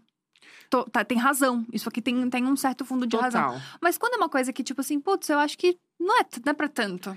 Acho que quando você não, não, não discorda de você mesmo, quando você não entra nesse conflito, às vezes também fica mais fácil passar por isso, né? Porque quando você lê uma pessoa falando isso pra sua mãe, você não, você não acha que aquilo é certo, você não concorda com aquilo. E, e quando você tá com um psicológico muito fraco, você passa a acreditar nas pessoas. Porque as pessoas É. têm esse poder, assim, de fazer você acreditar. Eu acredito em mim. A Aretus é ruim. Eu me acho maravilhosa. A Aretus é feia. Eu me olho no espelho, gente. E a pessoa que chama de feia, quando você entra no perfil da pessoa. Aí você faz. Se eu sou feio, você é o quê? então assim, então, esse lance de não ter que me provar pras pessoas, ah, você é ruim. Não me acho. sabe? Então, Uhum. Esse lance de. É, é difícil você virar essa chavinha de não precisar se provar quem você é. Pra elas, eu não preciso mais me provar pra ninguém. Gostou, gostou, não gostou, meu amor. Tô igual a Tati quebra-barraco. Exatamente. arrasou. o problema é seu. O problema é e no começo, quando, principalmente quando tudo estava começando todo esse movimento, tinha muito uma comparação entre as drags. Isso ainda rola? Sim, super. Ainda rola? Muito. Toda Ah, drag- 2022. Rola, rola. Ai, olha pra essa câmera 4 aqui, Rola, manda um recado vamos pra lá, Corta para quatro. Gente, primeiro, héteros. Nem toda drag loira é a Pablo Vittar. Eu já entrei em lugares muito grandes. Eu, eu tenho uma artista que eu não vou citar nomes, uma atriz famosíssima da Globo, que eu fui pro baile de Halloween do Copacabana Palace, loira montada, ela começou a gritar: Pablo, Pablo! Eu fiz ela beber a noite toda, dançar comigo a noite toda, achando que eu era Pablo. Mas eu Exatamente. não desmenti pra ela. E ela chegou em casa e mandou áudio pros grupos de zap falando: gente, conheci a Pablo, ela é ótima. É, e eu. Ou senão, quando as pessoas tiram foto comigo, Pablo, e eu tiro. E elas me marcam, é, marcam a Pablo. Então, é, é- é- tem esse negócio, nem toda drag loira é a Pablo, ou quer ser a Pablo. E gays, LGBTQIA+, GLS, simpatizantes e afins. E afins. Parem de se desgastar, querendo comparar que uma isso, que uma canta melhor. Posso não ter a melhor voz do mundo, mas eu tenho identidade vocal e aonde você escutar minha música, você vai saber que sou eu. Uhum. Beijos. Você também não é técnico do The Voice pra saber se eu canto ou não eu canto. Se eu recebi crítica de um dos melhores críticos musicais dizendo que meu álbum tá maravilhoso, beijos pra você. Então, eu não quero ser a Glória. Não quero ser a Pablo, elas também não querem ser a Aretusa e nem a Lia. nanã. A gente entendeu que se a gente se unir, o arco-íris ele é feito de cores juntas e não separadas. Então a gente se uniu pra que esse movimento é, desse certo. A gente não tem briga, não tem intriga, ninguém quer ser Quanto fulana, mais, Bel- melhor, né? Beltrana. Então parem com isso, porque vocês só estão desgastando, gastando o tempo de vocês e a gente ri. Que a gente tá sempre em comunhão, sempre se abraçando, sempre se amando, sempre Ganhando ajudando. dinheiro, trabalhando, E a lançando gente álbum. se ama. É real. A gente, a gente não tem treta. Não tem treta. Não existe treta. Pelo menos eu posso falar por mim com as meninas que são mais próximas a mim. Não existe treta. Então vocês só desgastam. Sabe uma coisa, não sei se, se acontece com vocês, assim. Se você coloca uma, uma peruca loira, a pessoa fala assim. E a cara de fulana, Uhum. a cara da Pablo, a cara de fulana. Você nunca pode ser você. Uhum. É sempre você tem que ser comparado a, a alguém, alguma coisa. Então parem, meus amores, Então, que tá feio. Mas aí tu entende que isso acontece com todo mundo. Com Entendeu? todo mundo. Tipo assim, é que nem a a gente, aí tamo aqui junto. Aí passei três semanas sem postar alguma coisa e um story do Vi aparecendo, a gente já tá tretado, a gente já tá brigado, a gente já se Ah. odeia. A Mas a internet, gente ela- tá, né? a gente tá tretado, a gente se odeia, É. mas tipo, não é por isso. Não é por isso que a gente vai deixar de entrevistar De- a Tusa é, junto. exato. Lógico, e assim, a gente não é amigo de todo mundo, sabe? Eu não sou amigo de todo mundo do, do Não. pop. nananana. Tem Uhum. gente que eu falo, hum. Mas isso não quer dizer que tem uma rivalidade. Uma rivalidade, É. cada um no seu quadrado. Eu sou muito de não me misturar. Mas assim, eu já fui chamar de velha, careta, nanana. Ai, gente, Ah, mas às vezes eu prefiro ser a velha careta do que tá em certos. Do que tá na, na rede de intrigas Na rede de intriga, então, Eu assim, sou a tia também. Eu sou a tia. Ela é a Eu tia total A Pablo também. fala assim pra mim: você não vai beber hoje? Eu falo, "Não, já já eu bebo, já já. eu pego Mais um copinho." amuadinho, eu sou mais E ela fala assim: ah, ela sempre dá esse truque, você nunca bebe, não sei o quê. E a gente mantém uma relação saudável. Então a gente se ama muito, se respeita, se ajuda.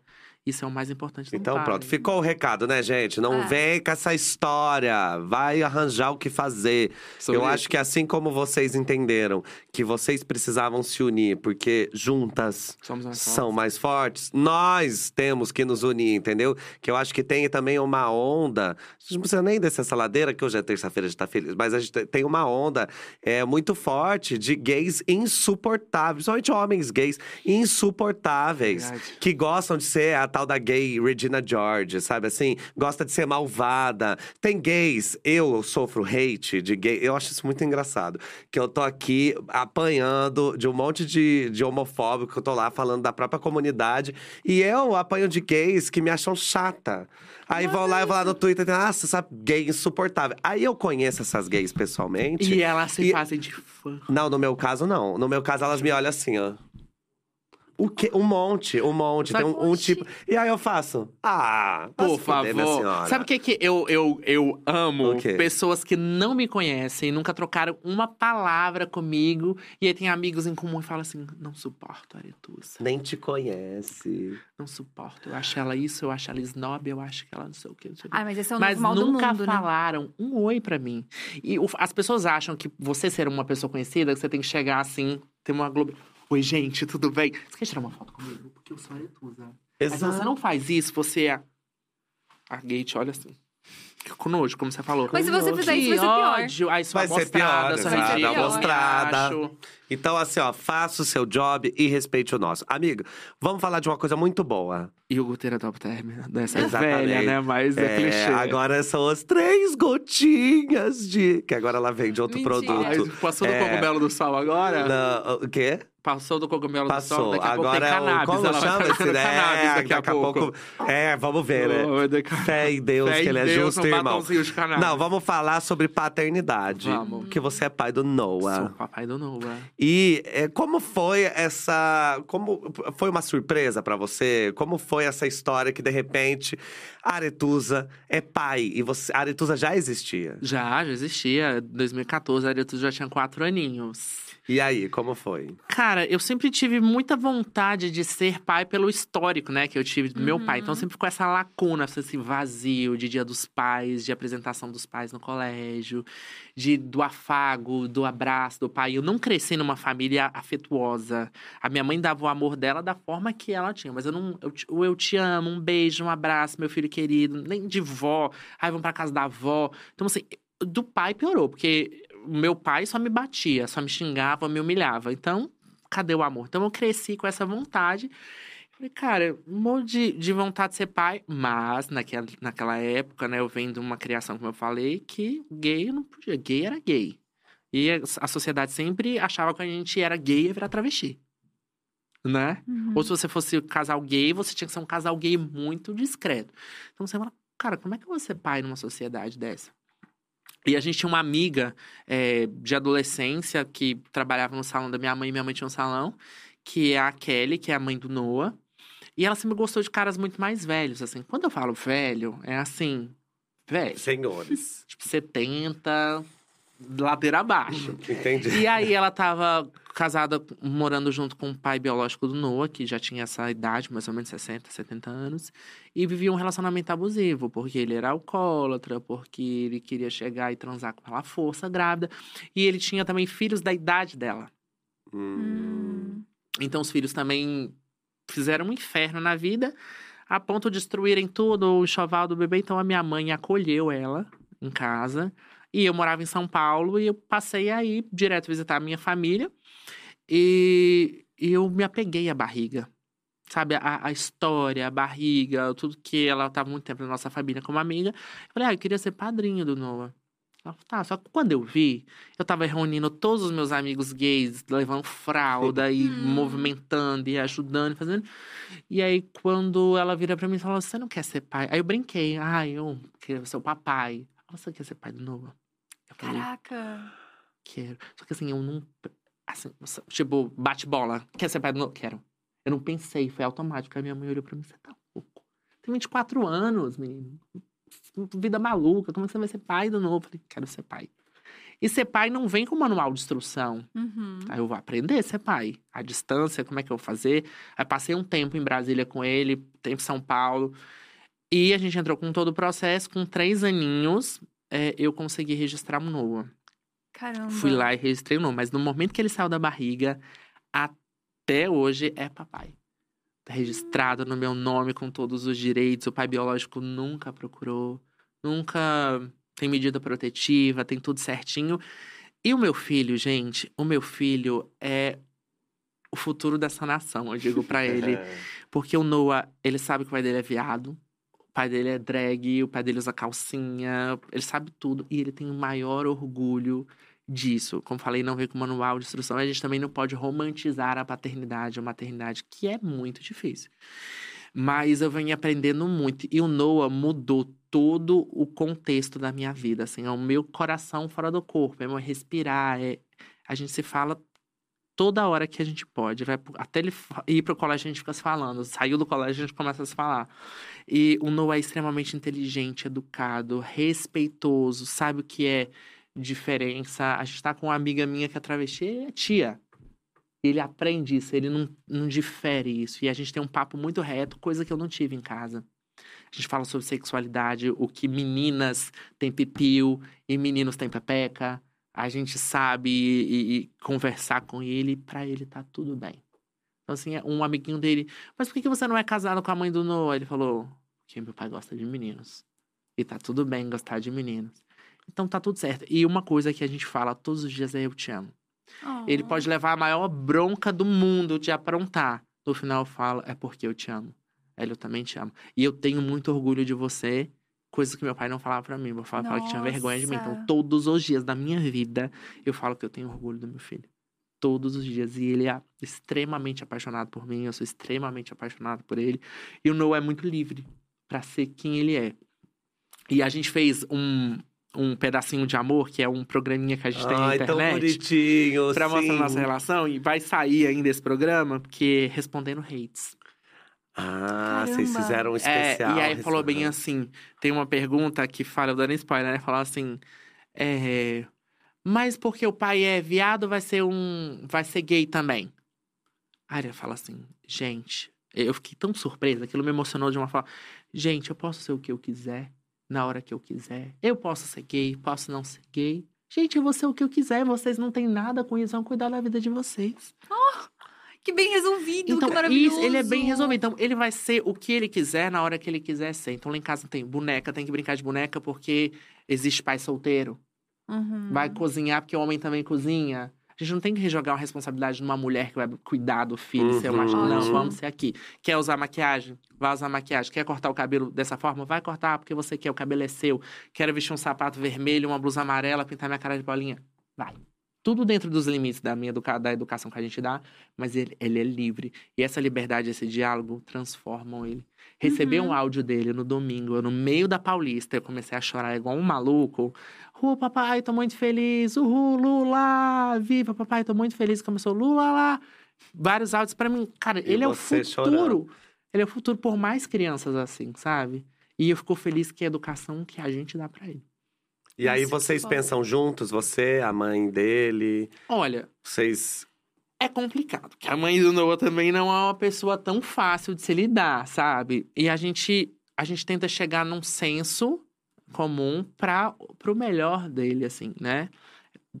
Ele ter tudo que eu não tive financeiramente e de instrução na vida. Uhum. Então, eu não gosto que o Noah vá pra igreja. Algumas pessoas me criticam. Eu não gosto de ir pro Noah porque a gente é obrigado às coisas. Eu fui obrigado, a, eu, eu fui batizado sem saber o que era religião. Eu ia para uma igreja que não gostava de estar ali, eu ia forçado. Então, quando ele crescer, ele escolhe a fé dele, a, a- a religião dele, é, é, sabe? Várias coisas. Ele não pode ser forçado às coisas, ele tem que ser livre para ser ele é. Então, assim, a gente entra, assim, nesses embates pra, vamos pra igreja. Como é que você vai pra uma igreja onde fala que o pai dele, que é um grande viadão de peruca e salto, tem que morrer? Pois é. sabe, que é, que é errado. Não, ele não tem que ir ali. Então, eu converso com ele. Aí ele falou assim, papai, por que, que você é contra o Bolsonaro? Aí eu fui explicar pra ele você que o Bolsonaro é contra negros, é contra mulheres. Ele falou, papai, que absurdo. Então, ele mandou esse áudio. É o Então, assim, futuro da é o nação. futuro. Ele não tá nem aí pra nada. Nada, nada. Só a questão de eu namorar. Posso namorar? Não. Mentira! Ah, ele não gosta não. que você Ah, Mas namora. sua mãe namora, mas você não pode namorar. Mas você já Ciumento. namorou? Nunca namorei na vida. Não é dos relacionamentos? Pisciano é tudo Sempre apaixonado, no é? Toba. É, mas é isso. Mas eu conheço vários piscianos que nunca namoraram, mas sempre estiveram apaixonados. É tipo É, assim, sempre- namorei? Não, mas já tive tantas paixões. Mas já Ah, tomei entendi. tanto no rabo também que... Mas por que, Eita, que não nós. namora?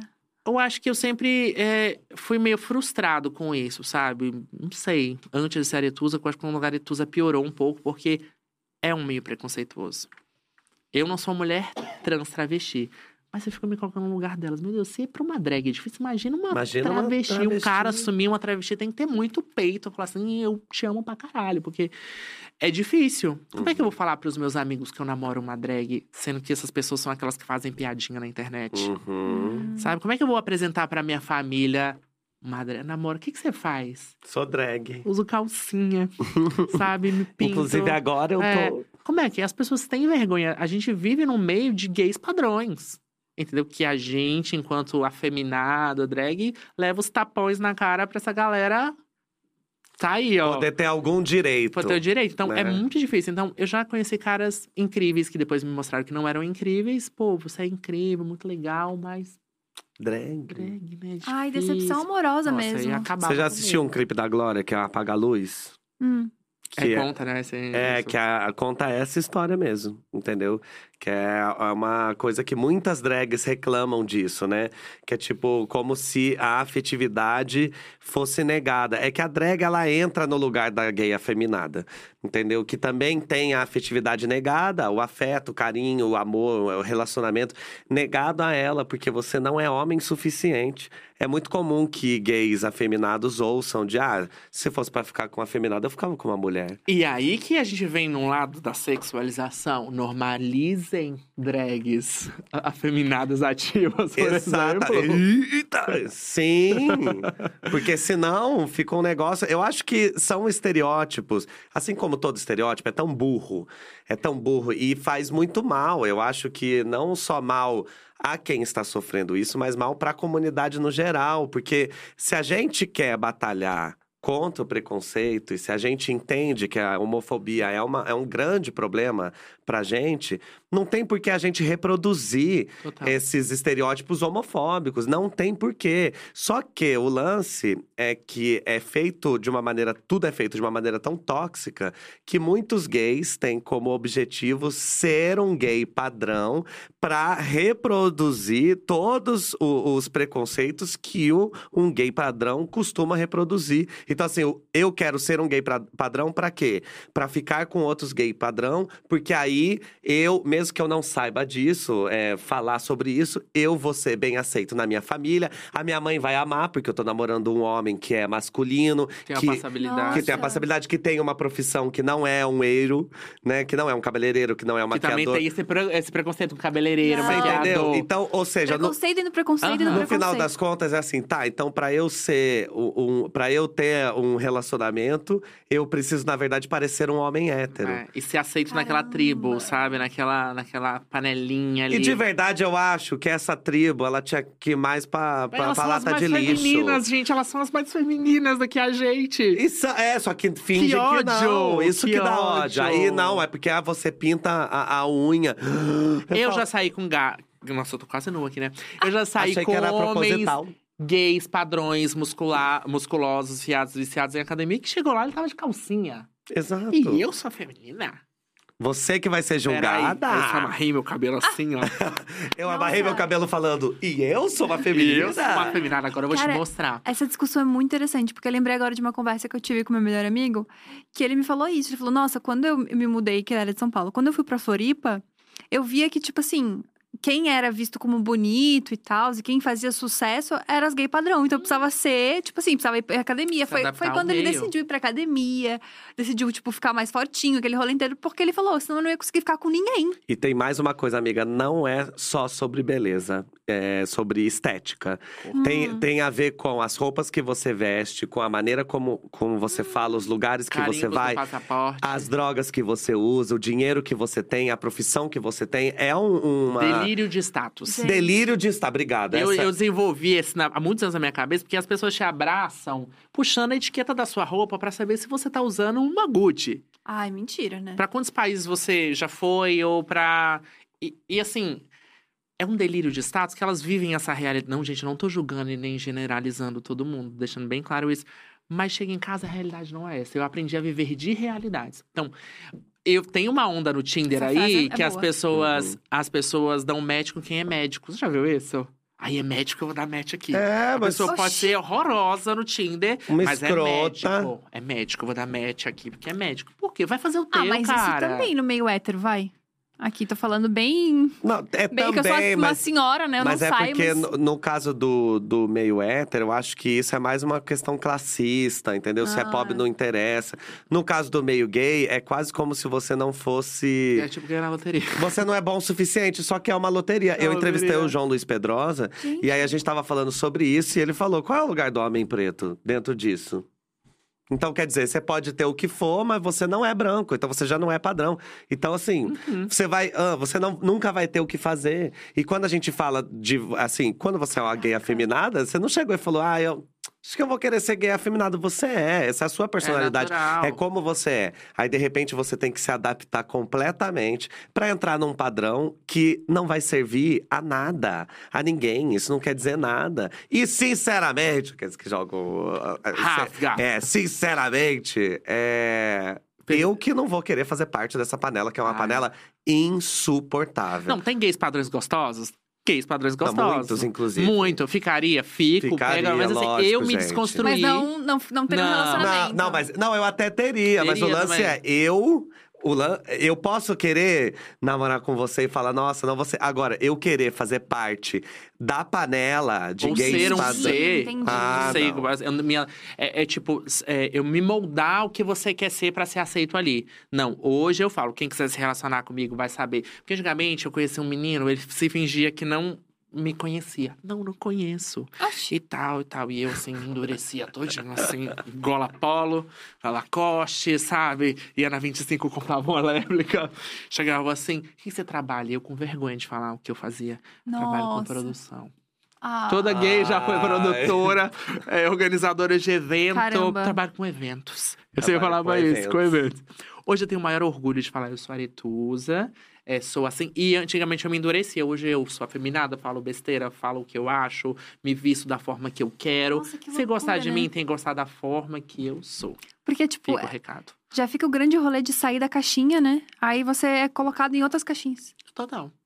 Tipo Ou assim, seja- sair da caixinha hétero, mas entrei em várias outras caixinhas, porque tem que Ai, entrar numa gente, E caixinha. serve a quem? A serve a quem? Porque eu, sinceramente, acho que ninguém é feliz assim. Uhum. Pois Ninguém, é. porque assim, você tem que ser você. E dentro do que você quiser, você precisa ser respeitado. E todo mundo merece o afeto, todo mundo merece um carinho, todo mundo merece, a partir do momento que você quer ter uma relação, você também merece Ah, uma eu conversei relação. com uma amiga minha ontem sobre prazo de validade, né? Falaram que eu namorei, né? Daqui a pouco tá batendo uns 35. Falei, ai, gente, não tem prazo de validade no meio gay, que essas gays estipulam que você vai mariconar. Eu quero ser uma, uma maricona maravilhosa. E se eu não arrumar ninguém, eu quero ser uma maricona bem sucedida pra me ter o dinheiro dos meus garotos de programa, pra eu ser feliz na minha, na minha velhice. Você vai ser o Daddy, então. Vou ser o Daddy. Eu Você vou- já é Daddy, né? Ah, já sou Daddy. Aí agora vai e a você- idade já tá caminhando assim. Exatamente. A ideia é que a, A gente é chegue essa. na fase Daddy, porque você chega rico e velho, que é, o que a Ah, gente sonha em entendi. ser. Adorei.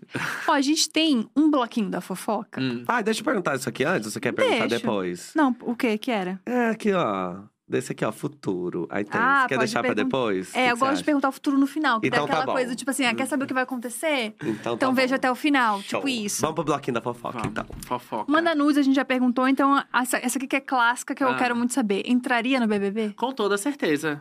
Com toda certeza Nem desse pensou mundo. sobre agora. Nem so- se me Foi ligasse igual. hoje. Quer ser pai do Noah? Sim. Quero. Eu, por muito tempo. é, em qual foi o, o primeiro BBB que teve celebridades? 20. 20. Recebi uma ligação e outros, em outros influenciadores podem estar ali, sabe?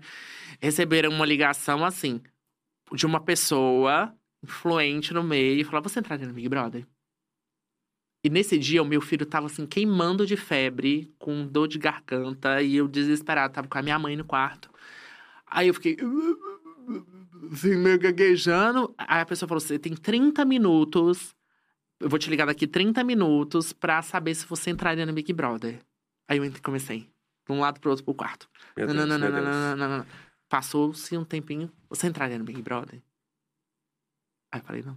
Mentira! Você falou não. Só que eu não sei se era verdade, ou estavam fazendo uma pesquisa com várias pessoas pra saber se, se as pessoas. Não sabia. Eu falei, não, porque meu filho tava lá. Eu falei, meu filho, tipo, sei lá, tinha quatro anos. Meu Deus, eu não Hum. vou deixar ele aqui.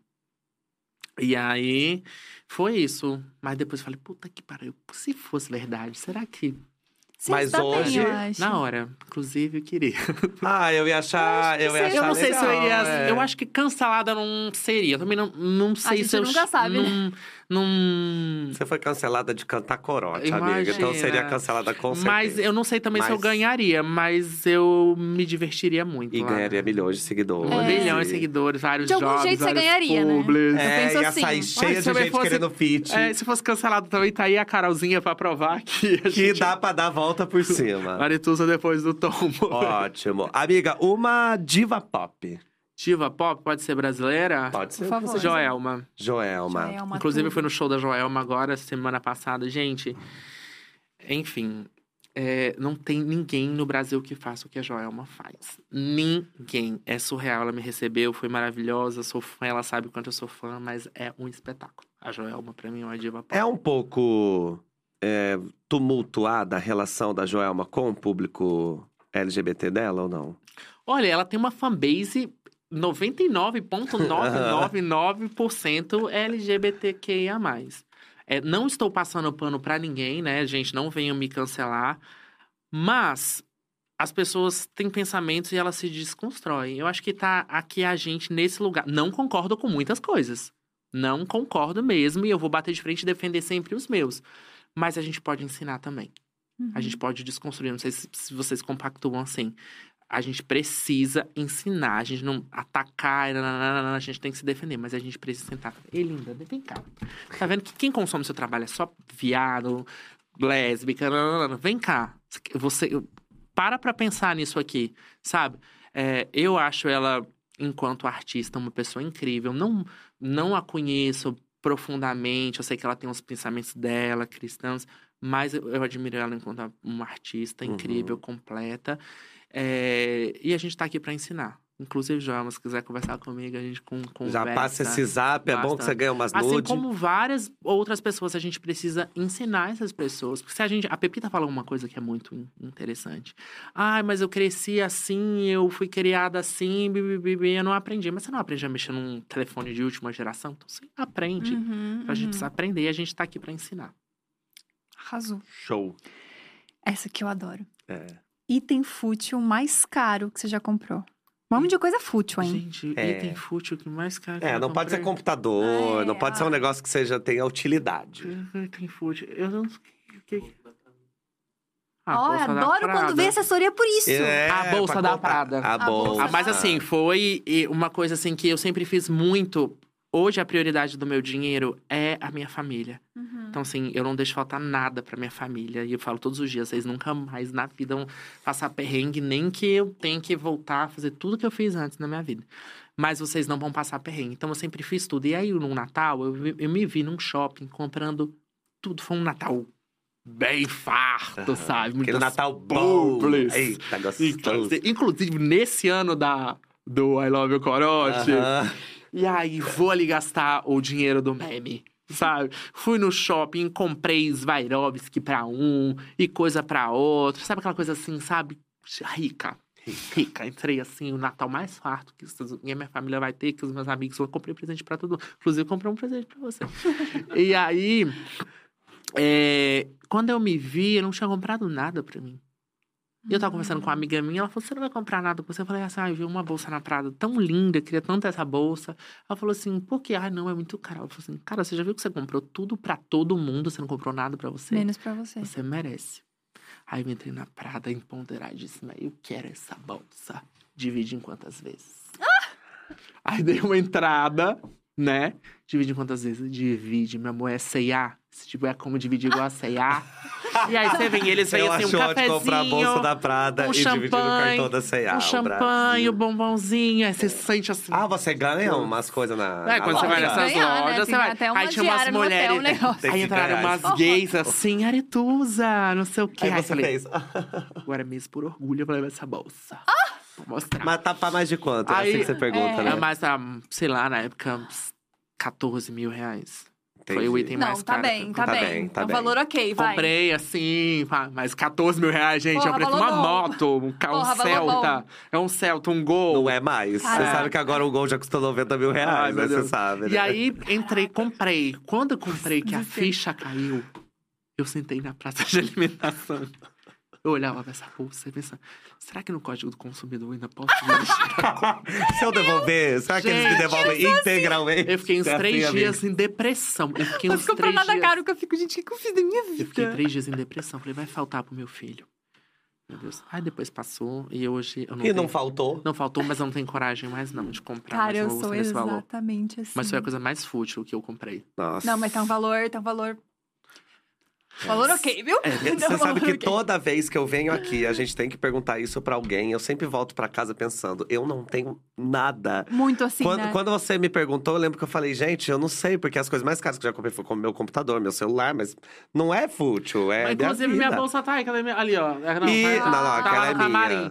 Aquela Mas custou eu, pra 50 uma amiga reais. minha, pra consolar, minha, ela falou assim: Are, você sabe o que, que significa marca? Tipo, a Prada é uma marca, Gucci é uma marca, toda, tudo tem marca, até essa caneca tem uma Uhum. marca.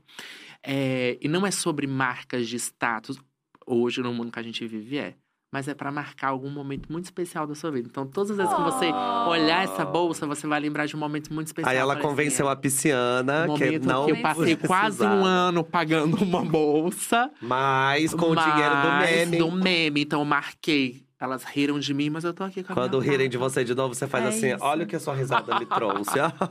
E não é réplica, tá, gente? Amiga, não é original, É original, comprada tá? com Tem te até um QR Code. Sabia que você passar o celular na bolsa, abre um QR Code que vai pra um site da Prada. Então, não é Meu réplica. Deus. A bolsa custa mil, 13 mil é o QR Code. É, amigo, uma conversa do WhatsApp que não pode vazar de jeito nenhum. Várias. Todas. com quem? né? Citem. Citem. Paulo, meu empresário. É. Muito print. Com. E ele já fez Muito assim, ó. print. Muito, as fofocas de falar mal das pessoas. É, muito Com a print. Malu, que é minha amiga também, empresária lá da Mind, que é uma das duas melhores amigas. E com o Hudson, que também é um dos meus melhores amigos. Direct, e ali, meu amor, eu sou cancelada. Se vazar. Ai, Cancelada. Assim, eu posso Ah, todo mundo tem mudar isso. lá pra Coreia do Norte. É, pega três prints e tem o que Tem acaba uma carreira, Tem né? que ser lá, que não pega telefone. Três print acaba uma carreira. Acabou. Três print acaba Acabou. uma carreira. Eu penso sempre Ali. assim. Por favor, gente, não hackeie meu telefone. É, ou hackeiem, né? É. Que daí você sabe que agora que você que vai hackear, pode pedir uma bolsa da Prada em troca. ah, é. Eu tenho, eu tenho, tenho uma lá que eu ganhei também que eu posso dar. Que eu não uso. Ah, que eu ganhei e posso dar. Mas é, essa que você comprou, você vai deixar na, aí, no Museu da Eu vou Aretusa, vender né? daqui uns tempos pra comprar um carro pro meu filho. E tem dia que 18 já vai ter anos. valor. Pior que tem bolsa que é assim, né? É. é. Eu fiquei chocada que a Bielo que entende esses mercados de bolsa. A Biela, a Biela tá rica, né? Porque a Ai, não- Biela é só um oclinho, assim, ó. Ela vive dos óculos. ela- Eu acho chique. ela... Amigo, Não dá pra andar te- com a Bielo, tá? Que tu vai ficando. Eu tu a- pensa assim, eu preciso de uma bolsa. Eu acho lindo ela na. Gucci experimentando os óculos, assim, ó. Exato. Ai, e ela um leva. Ah, esse aqui são os dois que eu comprei. Ah, gente, por é favor. que... Bielo. Não, e assim, ó, é já. Vou deixar até uma dica. Se você for viajar um dia com a Bielo, prepare o teu bolso. Nossa, não tem Porque condição. eu essa sou mulher- miserável. Inclusive, eu fiz uma viagem falando de Prada, que eu fui numa loja da Prada nos Estados Unidos com várias pessoas famosas, tipo assim, descendo a loja todinha Oxi. e viraram pra mim: você não vai pegar nada? Eu Hoje não, não hoje gostei eu tô. de nada, não. Não gostei. Aí eu virei pra Malu, que é essa amiga minha, e falou assim: saindo daqui a gente pode ir lá no Walmart? Que eu queria comprar umas camisetinhas pra mim.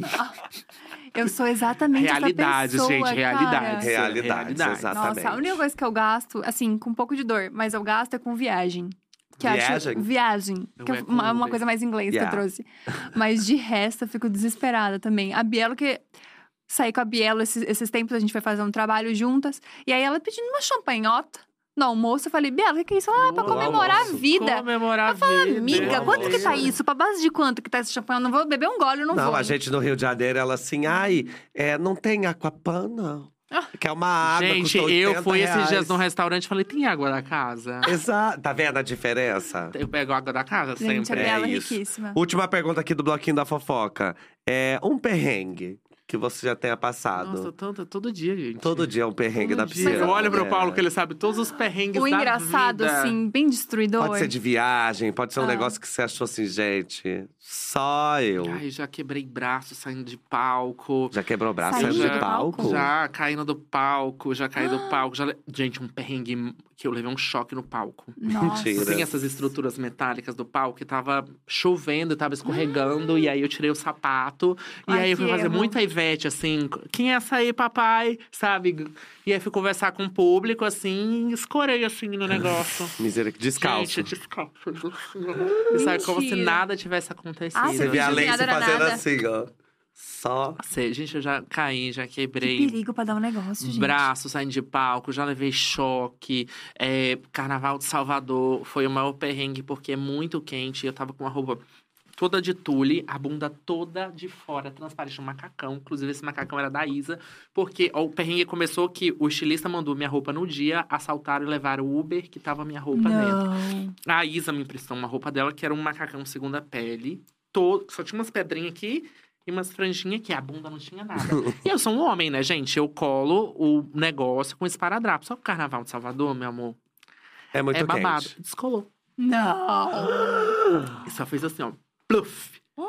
Enquanto você tava no trio, No enquanto você tá- trio, cantando. Oh, fez assim. Só que creio. tinha, aqui dava pra disfarçar, porque tinha umas franjinhas atrás. E atrás, com a bigola de fora. Não tava, tipo, um neném coroado ali, sabe? que- Saindo ali. e aí, o que, que eu fiz? Eu fiz assim, eu cruzo, coloquei pra trás, cruzei a perna. Então ficava o carnaval todo assim. ó. Não. Meu Deus do céu. cruzada. Cruzada. Daí desci pro camarim, né? Tirei esse, esse negócio na hora de descer. E pra você descer no do trio, é muito fã. Eu já tava no trio da Pablo, com todo mundo. Parecia um rio de piranha. Jogou um bife no rio de piranha, sabe? Quando abriu, fazer uns cordões assim pra, pra tirar a gente, a van encostou. No que a van encostou, a pessoa que tava comigo ali, o povo voou em mim na Pablo, foram socorrer a Pablo pra jogar dentro da van. Esqueceram de mim, eu tava só com roupão, o roupão abriu. Não. E eu pelado, tentando fazer assim no meio do povo. E eu fiquei, quando o povo. Tipo, aí o povo fogou na Pablo, quando o povo viu que a Pablo entrou no trio, o povo fez assim, ó. E veio. Aí foi. E aí, tipo, a van com a porta fechada e eu pelada, só Não com um creio. hobbyzinho, tudo solto. Aí só um braço me puxando, me levando pra dentro da van. Começou a bater a piroca na van, assim. Nossa, ah, essa que ódio, que ódio. Meu Deus, esse perrengue, olha. perrengue. Foi em 2020? Foi, eu acho que no primeiro ano do, do Bloco da Pablo. Foi. Então, foi em Eu 2020, acho que foi, foi? foi 2019. 19. Amém. Gente do céu. Pergunta sobre o futuro. Agora vamos perguntar do futuro, porque assim, você lançou um álbum maravilhoso que é Borogodó Parte 1. Sim. Tá feliz com o lançamento? Muito, tá? demais. tá Tô muito feliz. gostando? É porque, assim, é- é- a gente sempre fazer o que. A cultura do pop nos cobra fazer o que eles querem. Você vai lançar uma música pra bater a bunda ou uma música dançante. E com essa, não é a crítica, viu, gente? Mas com essa era do TikTok, muitas coisas mudaram. O consumo da música no Brasil mudou. É tudo muito instantâneo. Hit. As pessoas querem hit que elas não escutam o corpo da música, só o refrão, aquilo viraliza. Pra nós, enquanto artista, isso é bom, porque viraliza muito rápido, mas também morre muito rápido. Uhum. Então eu falei, cara, eu não quero entrar nesse momento de fazer, eu quero fazer o que eu gosto de fazer, eu não quero pro- me provar pra ninguém nada, que eu sucesso, números, nada. Eu quero fazer o que eu gosto. O que vai me confortar, o que eu gosto de ouvir, que faz parte da minha história. E fiz Borogodó. E vai vir a parte 2. Vai vir a parte 2. E ela vem quando? Ela vem em janeiro. Primeiro trimestre, mas acho que é janeiro ou fevereiro. e Primeiro é, a trimestre. gente deixou a maioria dos feats. Esse álbum vai ser 99% só de feats. Então, feats que eu posso Nossa. confirmar é. Vou falar mesmo. Pode falar? Johnny Hooker, Olha, A. Tocha, Viviane Batidão. Quem mais? Tem mais um que eu posso contar, que é. É, é, tá bom. Tá bom, gente. Ah, tá bom. Já contou Tem. três, né? Tem, é, e tem um que é muito especial, que eu acho que a galera vai. Se tudo. A gente tá nessa negociação, se tudo der certo, correr como a gente pensa, eu acho que a galera Ai, que vai. incrível. Vai pirar. Muito. Vem aí. Vem aí. Mas tô muito feliz. O álbum tá lindo. Seu ano de 2023 já começa com tudo. Ah, com tudo. Graças a... Só fazendo o que eu. eu- Assim, eu penso, e eu escutei isso na minha vida de uma ex-patroa, que tudo que você faz com amor, com carinho, com vontade, acreditando, o resto é consequência. Então eu tô nessa vibe de, da consequência, assim. Eu sei que a gente tem que ser prático, correr atrás, mas tudo chega até você. Da forma, e do jeitinho que tem que chegar. Então, assim, tudo é consequencial. Números. Beijo, só tô feliz. Se, você deu 100 milhões, ótimo, perfeito. Mas der, tipo, três curtidas, três ouvintes que eu consegui passar aquilo de verdade pra mim é mais mais importante. Fazer o teu é mais importante. é, né? total. Caguei pra números, gente, é real. A gente, a gente não vive se a gente ficar preso números. Não vive, não vive. É, Isso é pra tudo na vida. É. Uhum. Mas pra gente Baixem que os impostos, com- eu que não aguento mais número de impostos. É, esses números, infelizmente, não dá pra cagar, É. que senão um dia alguém bate na sua casa e te leva de cueca. Ou de roupão, com a piroca. A gente já viu como é que é. E é, vai lançar, né, poss- possivelmente, né, vai lançar Drag Race Brasil, Aham. né? É, você se envolveria no Só projeto? se fosse pra ser jurada e. Ou, hum, ou apresentar. Porque, como a gente vive nessa era do cancelamento, eu acho que tem tantas pessoas precisando de oportunidade e, e gostando de mim ou não, eu consegui o meu espacinho no meu meio, a minha história. Então, eu acho que tem muita gente que precisa de visibilidade ainda, que tá lutando há anos. Eu consegui o meu, graças a Deus. Mas um corpo de jurado. Sim, um... apresentação. sim. E nessa onda do cancelamento, qualquer coisa que você fizer fora da linha ali, eu apago a minha história. Eu acabo com tudo. As pessoas esquecem, te puxam uma descarga e te jogam no vaso. Então, Não tenho vontade, não. Mas se surgir aí um. Se surgir uma aí coisa... um cachê valer a pena também, que valorizem a cultura drag desse país, a gente tá conversando. Amei. Amei. Gostei muito, Aretusa. Muito Ai, obrigada. gente, foi um prazer. Uma delícia. Foi uma delícia, Foi uma gostou? delícia. Muito, Eu muito, tô muito surpresa com a tua história, assim, com os plot twists, as coisas que você passou, porque é, é muito louco, né? Que a gente vê muita alegria quando fala contigo. Então, quando tu conta os perrengues, as coisas, as partes ruins, tu fica, nossa, admiro mil vezes mais, assim. Então, muito obrigada mesmo por ter Muito, vindo. muito obrigada. É um prazer estar aqui com vocês. É muito importante a gente ter esses espaços, né? Os podcasts vieram para dar esse espaço e a gente conhecer um pouquinho mais da, da história das pessoas. Tudo que eu vivi, toda a minha história, todas as dores e sabores, as frustrações, eu não trago isso como uma vitimização. Mas faz parte de toda a minha vivência, da minha construção. E quando eu era criança, não tinha pessoas que pudessem me dar voz ou me representassem. Hoje eu quero ser uma dessas pessoas que empodera as, as crianças viadinhas que estão dentro de casa, é, para não passarem o que eu passei. Então, não falo com nenhum vitimismo e eu tô muito feliz. Obrigado por Ai, obrigada a você. por A tudo. Me chamem gente. mais vezes. Pode Tá deixar. bom? E vamos tomar uma cerveja, vamos fazer alguma coisa agora. Com Amei. certeza. Comemorar o Lulinha. Vi, obrigada por tudo. Você é sempre maravilhoso. Você que é maravilhosa, muito obrigado, viu? Obrigado, é sempre um prazer estar aqui. Obrigado de estúdio, obrigado é, você que acompanhou, que tá assistindo ou que vai assistir depois, que é- vai ficar anos a galera Vai. assistindo, tirando recorte. Engajem, gente. Engajem. Engajem, Obrigado, viu, gente?